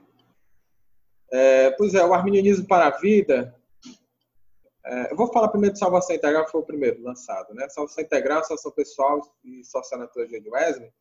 Eu procurei é, organizar o livro falando dos pontos soteriológicos de Wesley, né, o que eu falei aqui, né, do arminianismo, depois sobre o entendimento da graça, no capítulo 2, graça preveniente, graça justificadora e graça santificadora, que na graça santificadora enfatiza a inteira santificação no pensamento de Wesley, e no último capítulo, que é um capítulo mais contextualizado com relação à relevância prática da, da, do pensamento de Wesley, onde eu abordo que Wesley ele era conservador na teologia e pelo fato de ele ser conservador na teologia, ele não deixou de ser participante nas questões sociais. Porque muitos têm um entendimento seguinte, se você é conservador na teologia, você não vai participar nas questões sociais. E se você, como cristão, participa nas questões sociais, você não é conservador na teologia. Então, Wesley é um exemplo clássico disso, né? Que ele era tanto conservador na teologia quanto participante das questões sociais, como escravo, como ele lutava pela, pela é, por abolir a escravidão, né? Por acabar com a escravidão. A última carta dele foi para um parlamentar chamado William Wilberforce, encorajando esse parlamentar a acabar com a escravidão e ele consegue esse parlamentar acabar com a escravidão. É, Wesley era a favor que mulheres pregassem, né? É, ele passou um tempo reticente quanto a isso, mas depois o coração dele amoleceu e ele permitiu e até incentivou. É, enfim, Wesley era bastante atuante nesse nesse quesito, né? Enfim, é, o pastor Daniel Ausley, ele colocou aqui sobre, comentou sobre a questão da teologia da missão integral, justiça social. Pelo menos apareceu aqui. Foi, o senhor, né, pastor Daniel? Eu até menciono nesse último capítulo do livro Salvação Integral a relação do pensamento de Wesley com o evangelho social, com a teologia da libertação e com a missão integral. O evangelho social é o pai da teologia da libertação, né? Ou seja, deixou as questões né, de fé cristã, fé essencial, das questões essenciais da fé cristã de lado, focou só na questão é, social. E a teologia da libertação, da mesma forma, agora a missão integral, no seu início, que eu destaco no livro, ela tinha essa proposta conservadora na teologia e que se envolve nas questões sociais. Isso no começo, com o Pacto de Lausanne, 1974, que inclusive um, um eminente metodista livre participou e é atuante nessa área, né, que é o Howard Snyder. É, ele participou do Pacto de Lausanne, é, participou palestrando e tudo mais. E, e, é um exemplo de um, de, de um teólogo conservador e, e, atuante nas questões sociais. John Stott também, né, que, que foi o grande nome do Pacto de, de Lausanne. Enfim, muitos outros aí. Mas só que hoje em dia, a teologia da missão integral ela tomou um rumo sinistro e no outro no, nos dois significados de sinistro, né, que acabou é, não tendo mais praticamente nada a ver com a teologia de John Stott, de Howard Snyder e de outros mais, né? defendendo o aborto, o casamento homoafetivo e tudo mais, e a algazarra anárquica política. É, nós devemos ser como Wesley e a tradição metodista, conservadores na uhum. teologia e atuantes nas questões sociais, sim. Ah, sim, o armenianismo, ao arminianismo para a vida, tá me esquecendo. Ah, tá, mas arminianismo para, para, para a vida, eu foco as questões arminianas na questão prática. Por exemplo, depravação total, o que isso leva na prática? Eleição condicional, expiação ilimitada e uma proposta de cosmovisão armínio-wesleyana, né, enfatizando justamente Wesley, enfatizando outros como Finney, né, embora Finney não seja arminiano, ele era um semi-pelagiano, mas eu gosto do, do engajamento evangelístico dele. Ele evangelizou muito mais do que nós todos aqui juntos, né? Ele foi um grande homem de Deus usado, né? E eu, eu gosto grandes, grandes homens usados por Deus. Eu gosto muito dele. E o, o outro livro, que é o do, do Baldwin, que eu traduzi, escrevi umas, umas notas e uma introdução, inclusive o bispo, né, o, o, o, pastor Rodrigo, o pastor Daniel Ausley, o pastor Denis Vitor aqui de Fortaleza, eles escreveram endossos também desse livro, que é um livro de um metodista livre, H.A. Baldwin, que vai tocar na interessantificação, ele vai refutar os críticos da interessantificação né? tanto os críticos luteranos, críticos calvinistas, né? críticos, enfim, dos mais variados grupos, de Keswick. E o outro livro, por exemplo, Igreja Reformada sendo sempre reformada, eu participei do capítulo Sola Gratia. É, aliás, Sola Gratia não, Solos Cristos, né? que tem os cinco, os cinco solas da reforma, né? Sola Gratia, Solos Cristos, Sola Fide, Soli Del Glória, me esqueci de um, mas tudo bem, o tempo que senão vai ficar muito longo. É, eu escrevi sobre a suficiência de Cristo para a crença é, na fé, assim, do, da, dos pontos essenciais da fé cristã. Né? E o outro. Erasmo de Roterdã. Erasmo de Roterdã, que eu escrevi junto com um amigo meu, onde é enfatizada a relevância dele na reforma protestante e na, no entendimento dele que vai mais de acordo com o entendimento de Armínio e de Wesley na questão da salvação. E, e, e Erasmo também foi um grande é, propagador de uma cosmovisão cristã, porque ele escreveu sobre educação, escreveu sobre artes, escreveu sobre teologia, escreveu, enfim, sobre política, como o cristão deve se comportar, criticou uma teologia fria que não, não, não está em contato com as questões sociais e as questões da vida. Então, é, é, são esses livros que eu tive a honra de. Amém. Parabéns, Marlon. Muito bom. Olha, já ultrapassamos o horário, é, mas ainda tem questões. Vamos ver se você consegue responder essas duas últimas questões aqui de, de modo bem sucinto, porque o pessoal já está querendo almoçar, sabe? Tá, já... mas foi muito bom é realmente muito precioso esse tempo que a gente teve junto. É o Rômulo, o Rômulo César, ele pergunta o seguinte: Parabéns, Marlon, pela palestra. Qual a relação entre o batismo no Espírito Santo ou com o Espírito Santo? A gente sempre refere com o Espírito Santo, né? Os batistas é no. Eles sempre batizam no, e a gente sempre entende que é com, porque o batismo é o Espírito é derramado sobre, mas isso é uma discussão. Outra, o batismo com o Espírito Santo e a perfeição cristã na tradição. Você já falou um pouco sobre isso, se quiser complementar, né? Diferença entre o batismo no Espírito Santo e a perfeição cristã, né? É, a perfeição cristã. É. Essa, como, é, como os pentecostais entendem normalmente, como os wesleyanos entendem, né? Certo, certo. O Rômulo César, eu acho que é o, o meu amigo, meu parceiro, meu camarada aqui de Fortaleza. Deve ser. Né? Se for, um grande abraço, estamos, estamos juntos aí, meu irmão. É, o batismo no Espírito Santo, é, no entendimento do movimento de santidade, é a inteira santificação, né? que recebe pureza e poder. Pureza para obedecer a Jesus e poder para é, servi-lo, né? os mais variados serviços que ele dispõe. Então, no movimento de santidade, batismo no Espírito Santo e inteira santificação é a mesma coisa.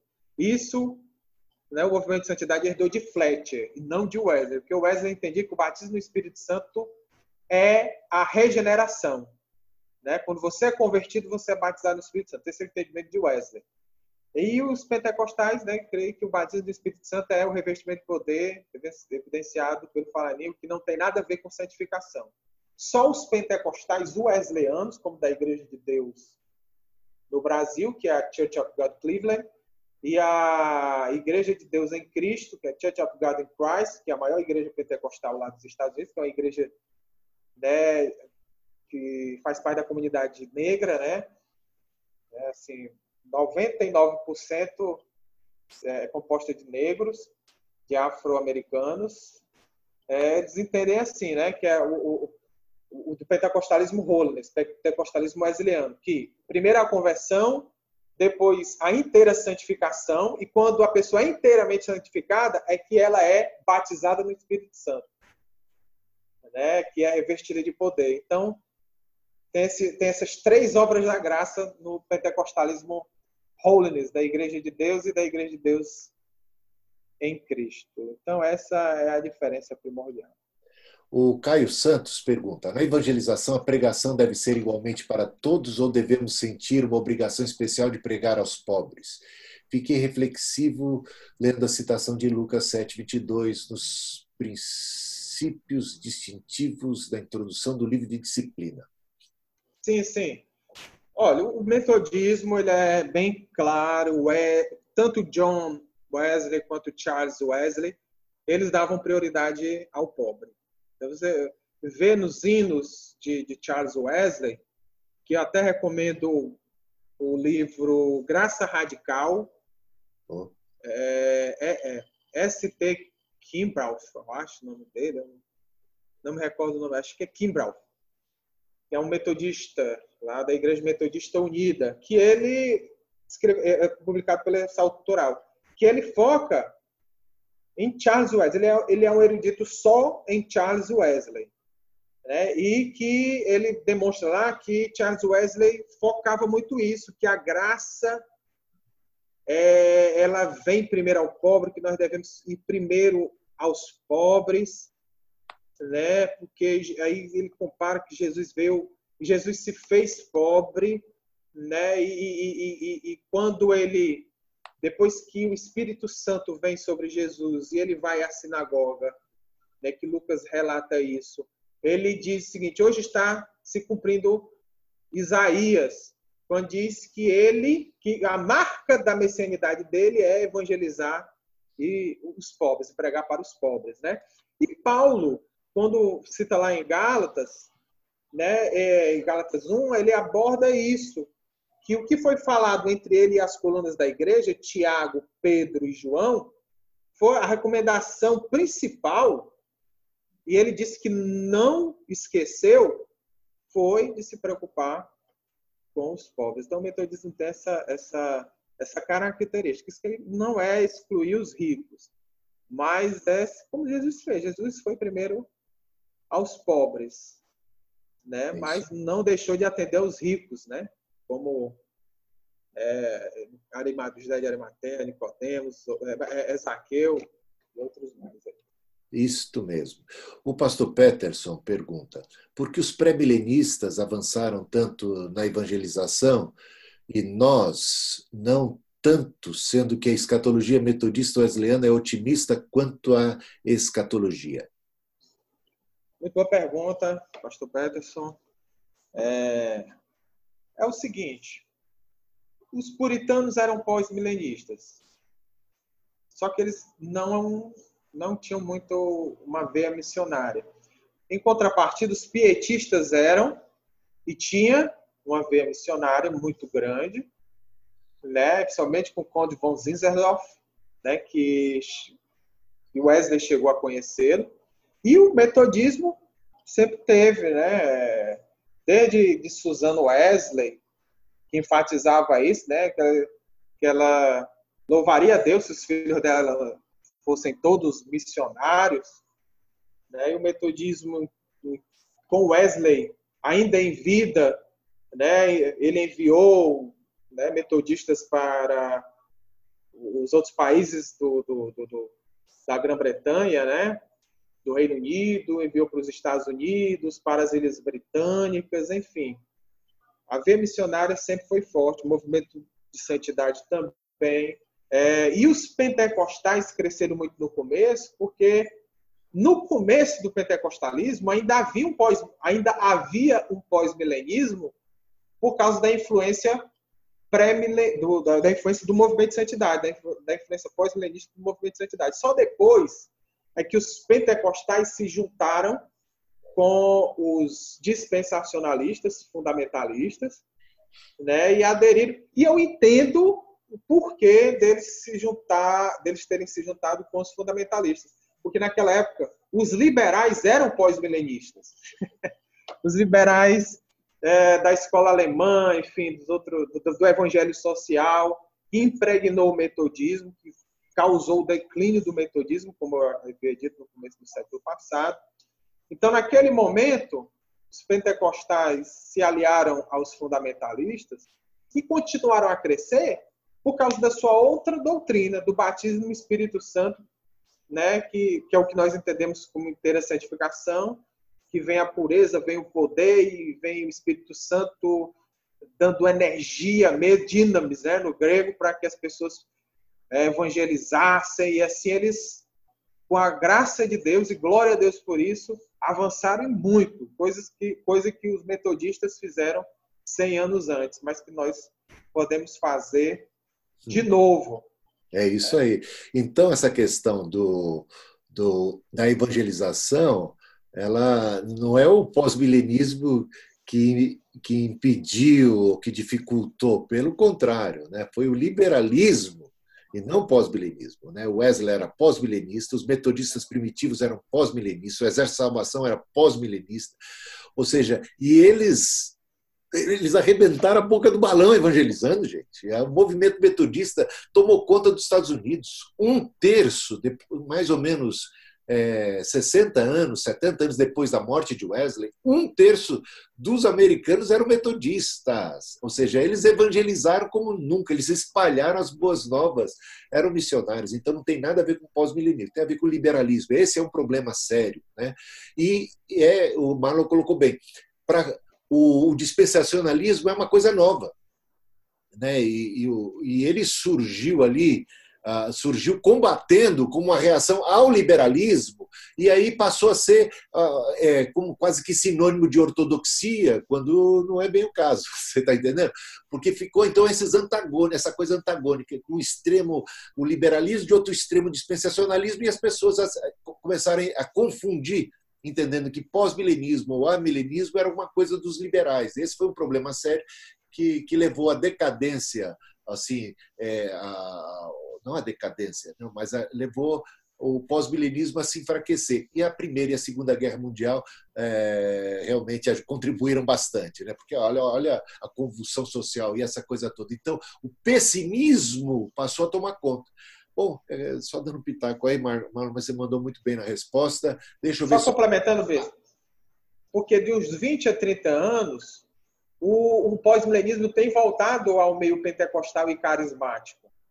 Né? Porque, por causa do, do, da doutrina, do entendimento do reino agora, né? que enfatiza isso, né? que, que a igreja vai avançar em todas as estratégias, né? na arte, na educação, na política, Inclusive, o senhor recomendou tempos atrás um livro que é, que é até publicado pela Jocum, né? Escatologia Vitoriosa.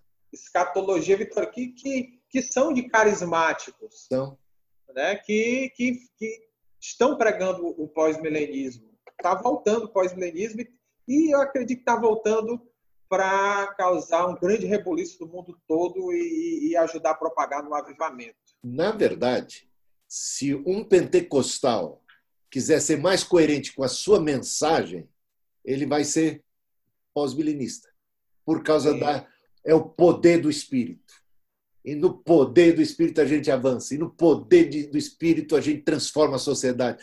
Então, essa questão precisa ser melhor analisada. Para ser coerente, estamos debaixo do poder do Espírito. Então, mas a gente uh, tem, dentro da Igreja Metodista Livre, a maioria é pré-milenista hoje, tá? Me desculpa dizer assim, não tem nada a ver, ah, porque a gente, os, sendo pré-milenistas, os, o, o, ah, não quer dizer que você é pré-milenista ou pós-milenista, porque essa questão da evangelização tem muito mais a ver com ser cheio do Espírito Santo. Porque às vezes a pessoa só tem uma teoria da coisa.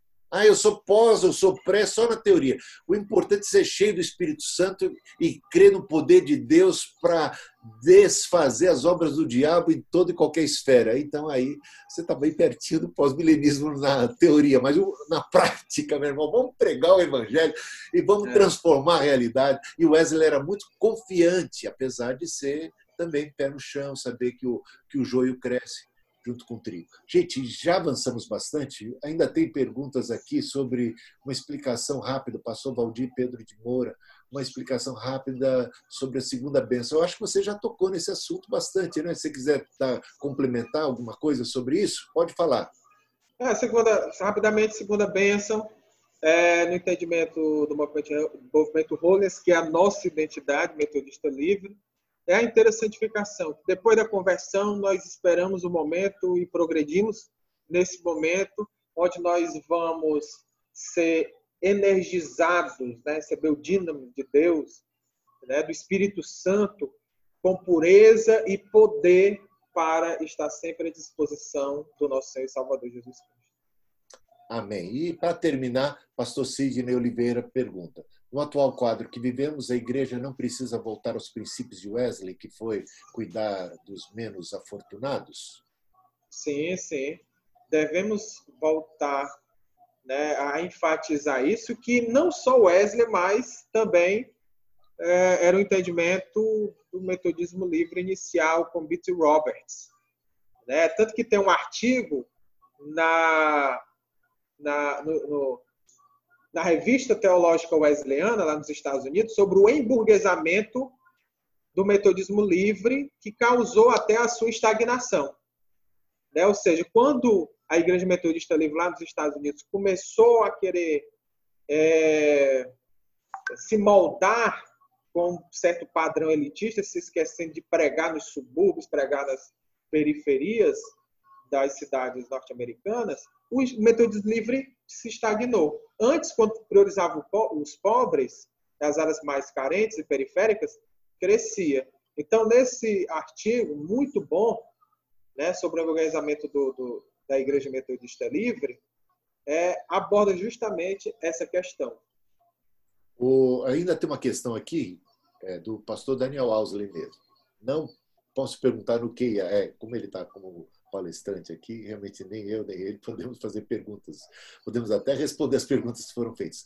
É, vou perguntar aqui: a teologia da missão integral, justiça social, é um vento de doutrina fora do Evangelho? O que você acha?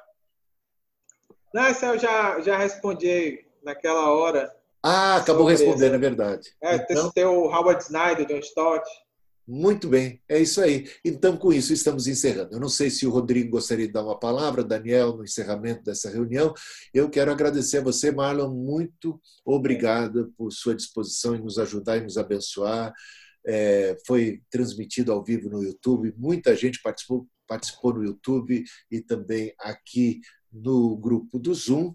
E queremos só lembrar a todos que estaremos dando daremos sequência no próximo sábado, às 10, novas palestras abordando aspectos distintos da teologia armínio-wesleyana. Fala, Rodrigo. Rapidinho, só duas coisas, Bispo. É, citar o endereço do nosso seminário, mais uma vez, aqui na Liberdade. Então, É, os nossos cursos são modulares, então você pode fazer sua inscrição. O telefone é 5579-4629, 11 São Paulo, é, na rua Pirapitingui, 165, na Liberdade, no prédio da Igreja Evangélica Hollins, que é uma parceira nossa. E também citar a, a nossa extensão lá em Jundiapeba, Mogi, né? que é a rua Tenente Manuel Alves dos Anjos, número 308, em Bel Jundiapeba. Lá o coordenador é o pastor Milton. Então, você que é da região ali do Alto Tietê, também pode estar fazendo a sua inscrição e estudar no nosso seminário. Muito bem. Daniel, quer falar alguma coisa no final? Sim, quero desejar a todos né, um dia muito abençoado. É, obrigado, pastor Marlon, pela palavra tão rica, tão preciosa, profunda, e foi um momento muito muito edificante para mim pessoalmente, e eu creio que para todos nós que somos pastores, que estamos à frente, que estamos liderando a, a, a igreja, foi muito bom. Que Deus abençoe uh, o irmão e certamente no decorrer dessas sete semanas, eu acho que vai ser só uma prévia, viu, bispo? Vai ser só uma prévia ah, ah, nós vamos ouvir mais uma vez do nosso irmão Marlon, é. mas também outros ah, vão estar enfocando, vão estar enfocando a teologia bíblica centrada, centrada nas escrituras, como Wesley fez, para que a cada etapa do nosso ministério pastoral e missionário a gente possa estar bem fundamentado em tudo que pensamos, todas as programações que estamos elaborando, o ensino, a pregação, sejam fundamentadas. E eu tenho certeza que quando nós fundamentarmos a nossa vida, o nosso ministério na palavra de Deus, na sã doutrina, a igreja vai frutificar, vai ser um momento de renovo, de um novo dia, de um dia em que nós estamos ah, voltando cada vez mais à palavra de Deus. Né? Então, que Deus abençoe Obrigado pela oportunidade. Nosso seminário está com as portas abertas. Estamos no processo de revitalização, de reestruturação, mas é, estes webinars, e aí eu quero agradecer o bispo também e o nosso irmão pastor Rodrigo, esse webinar é como para mim como se fosse assim um incentivo, como um estímulo para toda esta reestruturação que nós estamos fazendo junto ao nosso seminário, ah, eu estou muito feliz com a direção dessa primeira palestra, que isso continue e que, com o decorrer do tempo, nós estejamos cada vez mais juntos, unidos na verdade em Jesus Cristo. Que bênção. Pastor Rodrigo. lembrando aí, Pastor Marlon, a gente está te aguardando aqui para a gente comer um arroz e feijão com calabresa, hein? É. Amém. Amém. Ansioso já. Muito bom, gente, que maravilha. Louvo a Deus pela participação de cada um, é, em especial do Marlon, que nos abençoou hoje. E continue ligados, estaremos né, apostos para servir através dos meios de comunicação, de, de instruir o povo. Ah, e queremos que você nos ajude a divulgar, porque a ideia aqui é ensinar instruir o maior número de pessoas possível. E você nos ajude nesse sentido, tá bom? E eu também aproveito para convidar a todo mundo a seguir o meu canal lá no YouTube e o do Melo, porque também estou dando a lives diárias, uma hora, né, uma, uma mensagem respondendo perguntas todos os dias às três da tarde. E além de outros vídeos mais e, e das palestras. Deus abençoe a todos, peço ao pastor Rodrigo que nos despeça nesse momento aqui com uma oração, abençoando todo o povo, todos os pastores, líderes e membros. E, e convidados né, de outras igrejas também. Te agradecemos, Senhor, por esse tempo precioso, podemos usar a tecnologia. Te agradeço pela vida do Bispo Hildo, pela vida do Samuel, que sonhou com isso, teve essa iniciativa. Te louvo pela vida do pastor Daniel. E te agradecemos pela riqueza ó Pai, pela sabedoria que o Senhor tem dado ao pastor Marlon e poder contribuir conosco, Senhor. Te louvamos porque o Senhor levanta mestres para, ó Deus, ajudar a igreja e a igreja continuar, ó Pai, saudável, bíblica, uma igreja é, amparada na sã doutrina, Pai, fundamentada na sã doutrina.